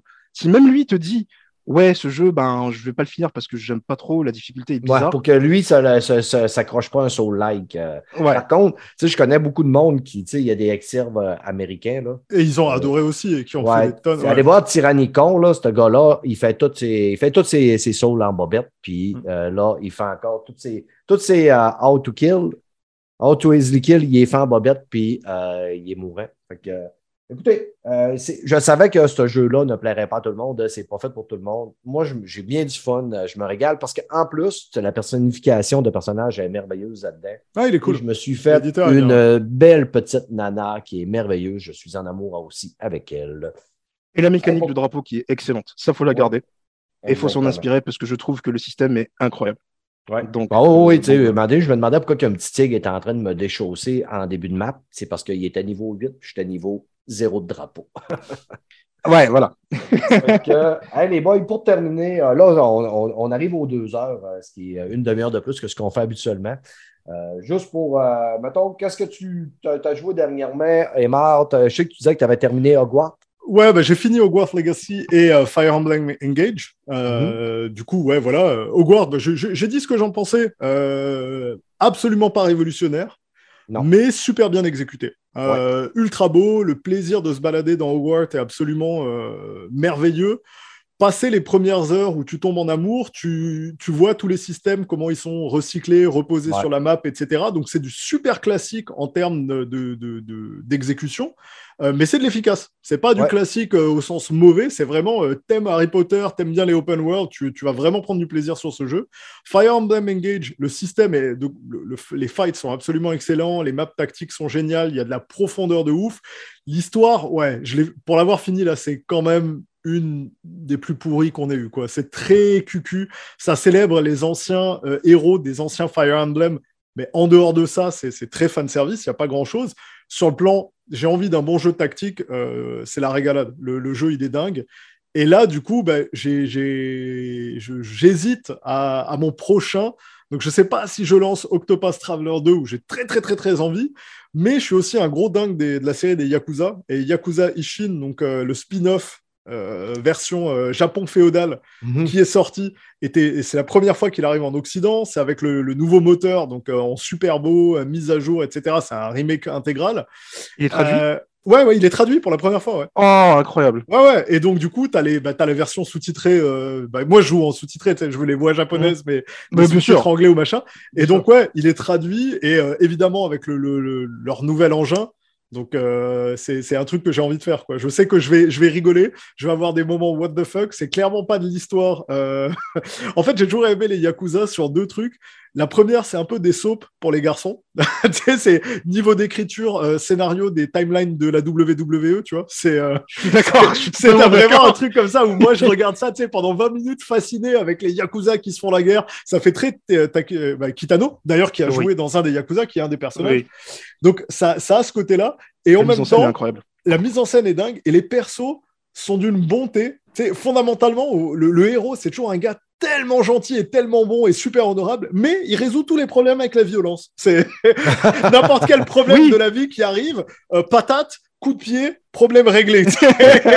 Il euh, s'appelle, c'est-tu euh, son nom de famille, c'est-tu Gagnon? non, mais tu sais, ça, ça, pourrait être, ça pourrait être un cousin à Kratos. Je pense que c'est pour ça Ouais. que j'ai un amour de, de cette série et de ses persos. Cool. Euh, qu'est-ce que vous Ouais. attendez comme, pour, euh, mettons, grosse sortie cette année, là, votre jeu qui va dire, bon, ben, ça, c'est le jeu que j'attends cette année? Street Fighter 6. Street Fighter 6. La, la réponse est. Et moi, sincèrement, cette année, je vais pleurer parce que je suis un, je suis un débile quand il en vient au jeu. Et je peux pas dire que j'attends moins un Starfield ou le teasing d'un nouveau Civilisation euh, qu'un Street 6 ou un nouveau Tekken ou un nouveau Mortal Kombat. Non, moi, je suis. euh, je vais passer une année, en fait, je sais sais même pas comment je vais faire. Il y a trop de bons jeux qui vont arriver, mais les, vraies grosses attentes, Starfield, c'est une vraie grosse attente. Avec le temps que j'ai passé dans les Fallout et dans les Elder Scrolls, je peux pas dire que celui-là, je l'attends pas au tournant. Et euh, Street, ça a toujours été ma saga euh, baston de base, mais j'adore, euh, j'adore les Tekken et j'adore les Mortal Kombat, donc ça va être une année difficile pour moi. Ben, moi, ce que j'attendais, c'était Suicide Squad à aller jusqu'à la dernière. euh, T'es sérieux? eue Il a été dernièrement. repoussé d'ailleurs, il a été repoussé. Ouais, donc, euh, ouais, avec ma douche froide, euh, je vais probablement, ça va être, il y a, il y a du Spider-Man qui Ah bah oui, potentiel. tente un Spider-Man peu, mais 2, tu sais, je suis pas être si hype que ça par Spider-Man parce qu'on dirait que ça fait pas assez longtemps que j'ai joué à Montréal. Sp- Spider-Man, il- ouais, voilà, il va quand même sous. ben, moi, j'ai une PS5 depuis un an à peu près, et donc j'ai fait Miles Morales il n'y a pas si longtemps que ça. Et autant j'adore le personnage et l'écriture, autant et les phases de boss, je les ai trouvées très peu Ouais. inspirées, et le jeu en général, je l'ai trouvé très peu inspiré. Il est très beau, la- le plaisir de la navigation dans New York, il est toujours là, mais je me suis dit, waouh, si avec un jeu genre DLC indépendant, qui, qui est beaucoup plus centré et raccourci, euh, c'est très très court comparé à Spider-Man, j'arrive déjà à être lassé. J'espère que c'est pas encore une fois à New York le même type de truc parce que ça, ça risque d'être un peu. Quand ton jeu, c'est plus le fun de juste te balader avec ta toile. Tu sais, c'est- l'histoire est pas pire, les combats sont pas pires, mais j'ai plus de fun quand je me swing. dans- Ouais, non, mais je suis d'accord. La navigation, j'ai c'est ce qu'il y a le plus euh, fun. ouais. Et- le premier Spider-Man, je maintiens, il avait vraiment une excellente histoire. L'écriture, elle était juste. Ils ont évité presque tous les pièges et les clichés euh, d'un jeu Spider-Man. On nous a pas fait le Peter Parker qui vient de se faire piquer. On n'a pas fait Jameson qui te gueule dessus en te demandant d'aller prendre des photos dans les trois quarts de la ville. Euh, Ouais. Mary Jane, c'est ton ex. Tu sais, ils ont réussi en fait à se placer dans un truc qui était vraiment, vraiment sympa. La relation avec Doc Ock, elle est super. Avec ta tante, elle est vraiment bien. J'ai trouvé très juste en fait dans les. J'aime aussi beaucoup les comics et je trouvais qu'en termes d'écriture, ils ont, ils ont trouvé un spot qui était assez idéal. Et Miles, c'est un super perso. Dans, dans Miles Morales, il est vraiment touchant. Mm. Je, je, ben, j'ai, ouais, on a tous des attentes, hein, Spider-Man, on le veut, mais, euh, mais ouais, j'ai un peu peur. J'espère qu'il trouve un twist, tu sais, pour nous sortir de la ville ou nous amener dans un truc où ça va être de nouveau de la découverte, quoi. Yes. Hey, messieurs, messieurs, messieurs, je vous libère. C'est sa- samedi après-midi. Fait beau, il est rendu 15 heures passées pour nous autres. Puis Krieger, lui, est rendu quoi? Il est, euh, il est en 10 heures? 21h. 21h11. 21h. Bon, bon, c'est pas Ouais. si pire, tu as encore euh, du temps à passer avec ta chérie. Ouais, on va Et relancer Marc? au long là. Ouais, c'est ça. On retourne sur Boulogne. Et Marc, je te remercie infiniment, mon ami. C'est toujours me un fait plaisir. plaisir de te recevoir. Reste avec moi. Après ça, euh, quand on va fermer le podcast, je vais, je vais te demander un petit quelque chose. Krieger, merci beaucoup. Toujours un plaisir. Et euh, salut à ta chérie. Puis, Merci euh, beaucoup. On se planifie des vacances ensemble, mon chum. On, va te faire visiter le Québec. Avec grand plaisir. J'ai très hâte. Fait que, euh, merci de nous écouter, les amis. Vous savez où nous trouver. Si vous êtes à vos premières écoutes, venez nous euh, follower sur Twitter et Facebook. On ne publie pas beaucoup, mais c'est le fun de savoir que vous existez. Euh, N'hésitez pas à m'écrire, même si en début de podcast, j'ai chémé un peu mon auditeur. Je fais ça pour le fun et euh, ils le savent bien. Fait que bye et à la prochaine, ça devrait être un podcast avec l'impérial grand boubou Denis Talbot. Ça va être bien le fun. Puis je devrais avoir des anciens collaborateurs de Monsieur Net qui vont être euh, de la partie. À la prochaine. Bye, ciao. Ciao.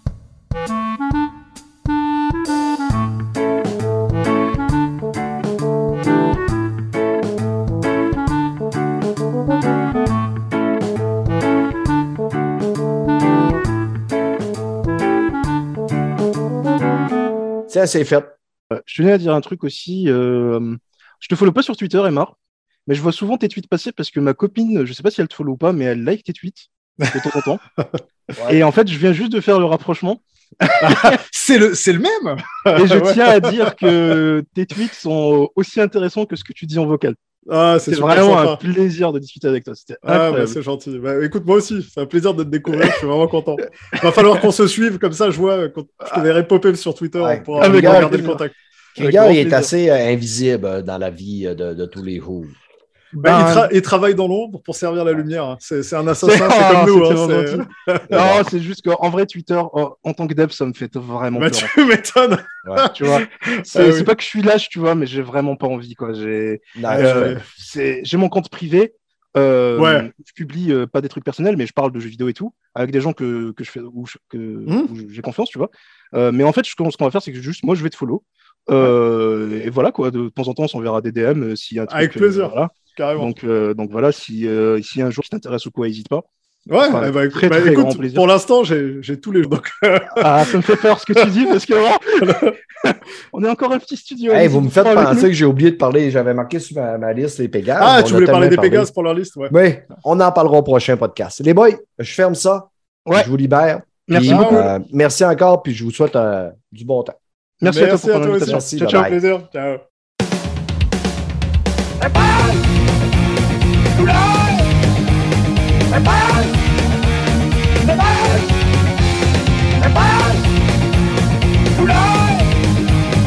ใ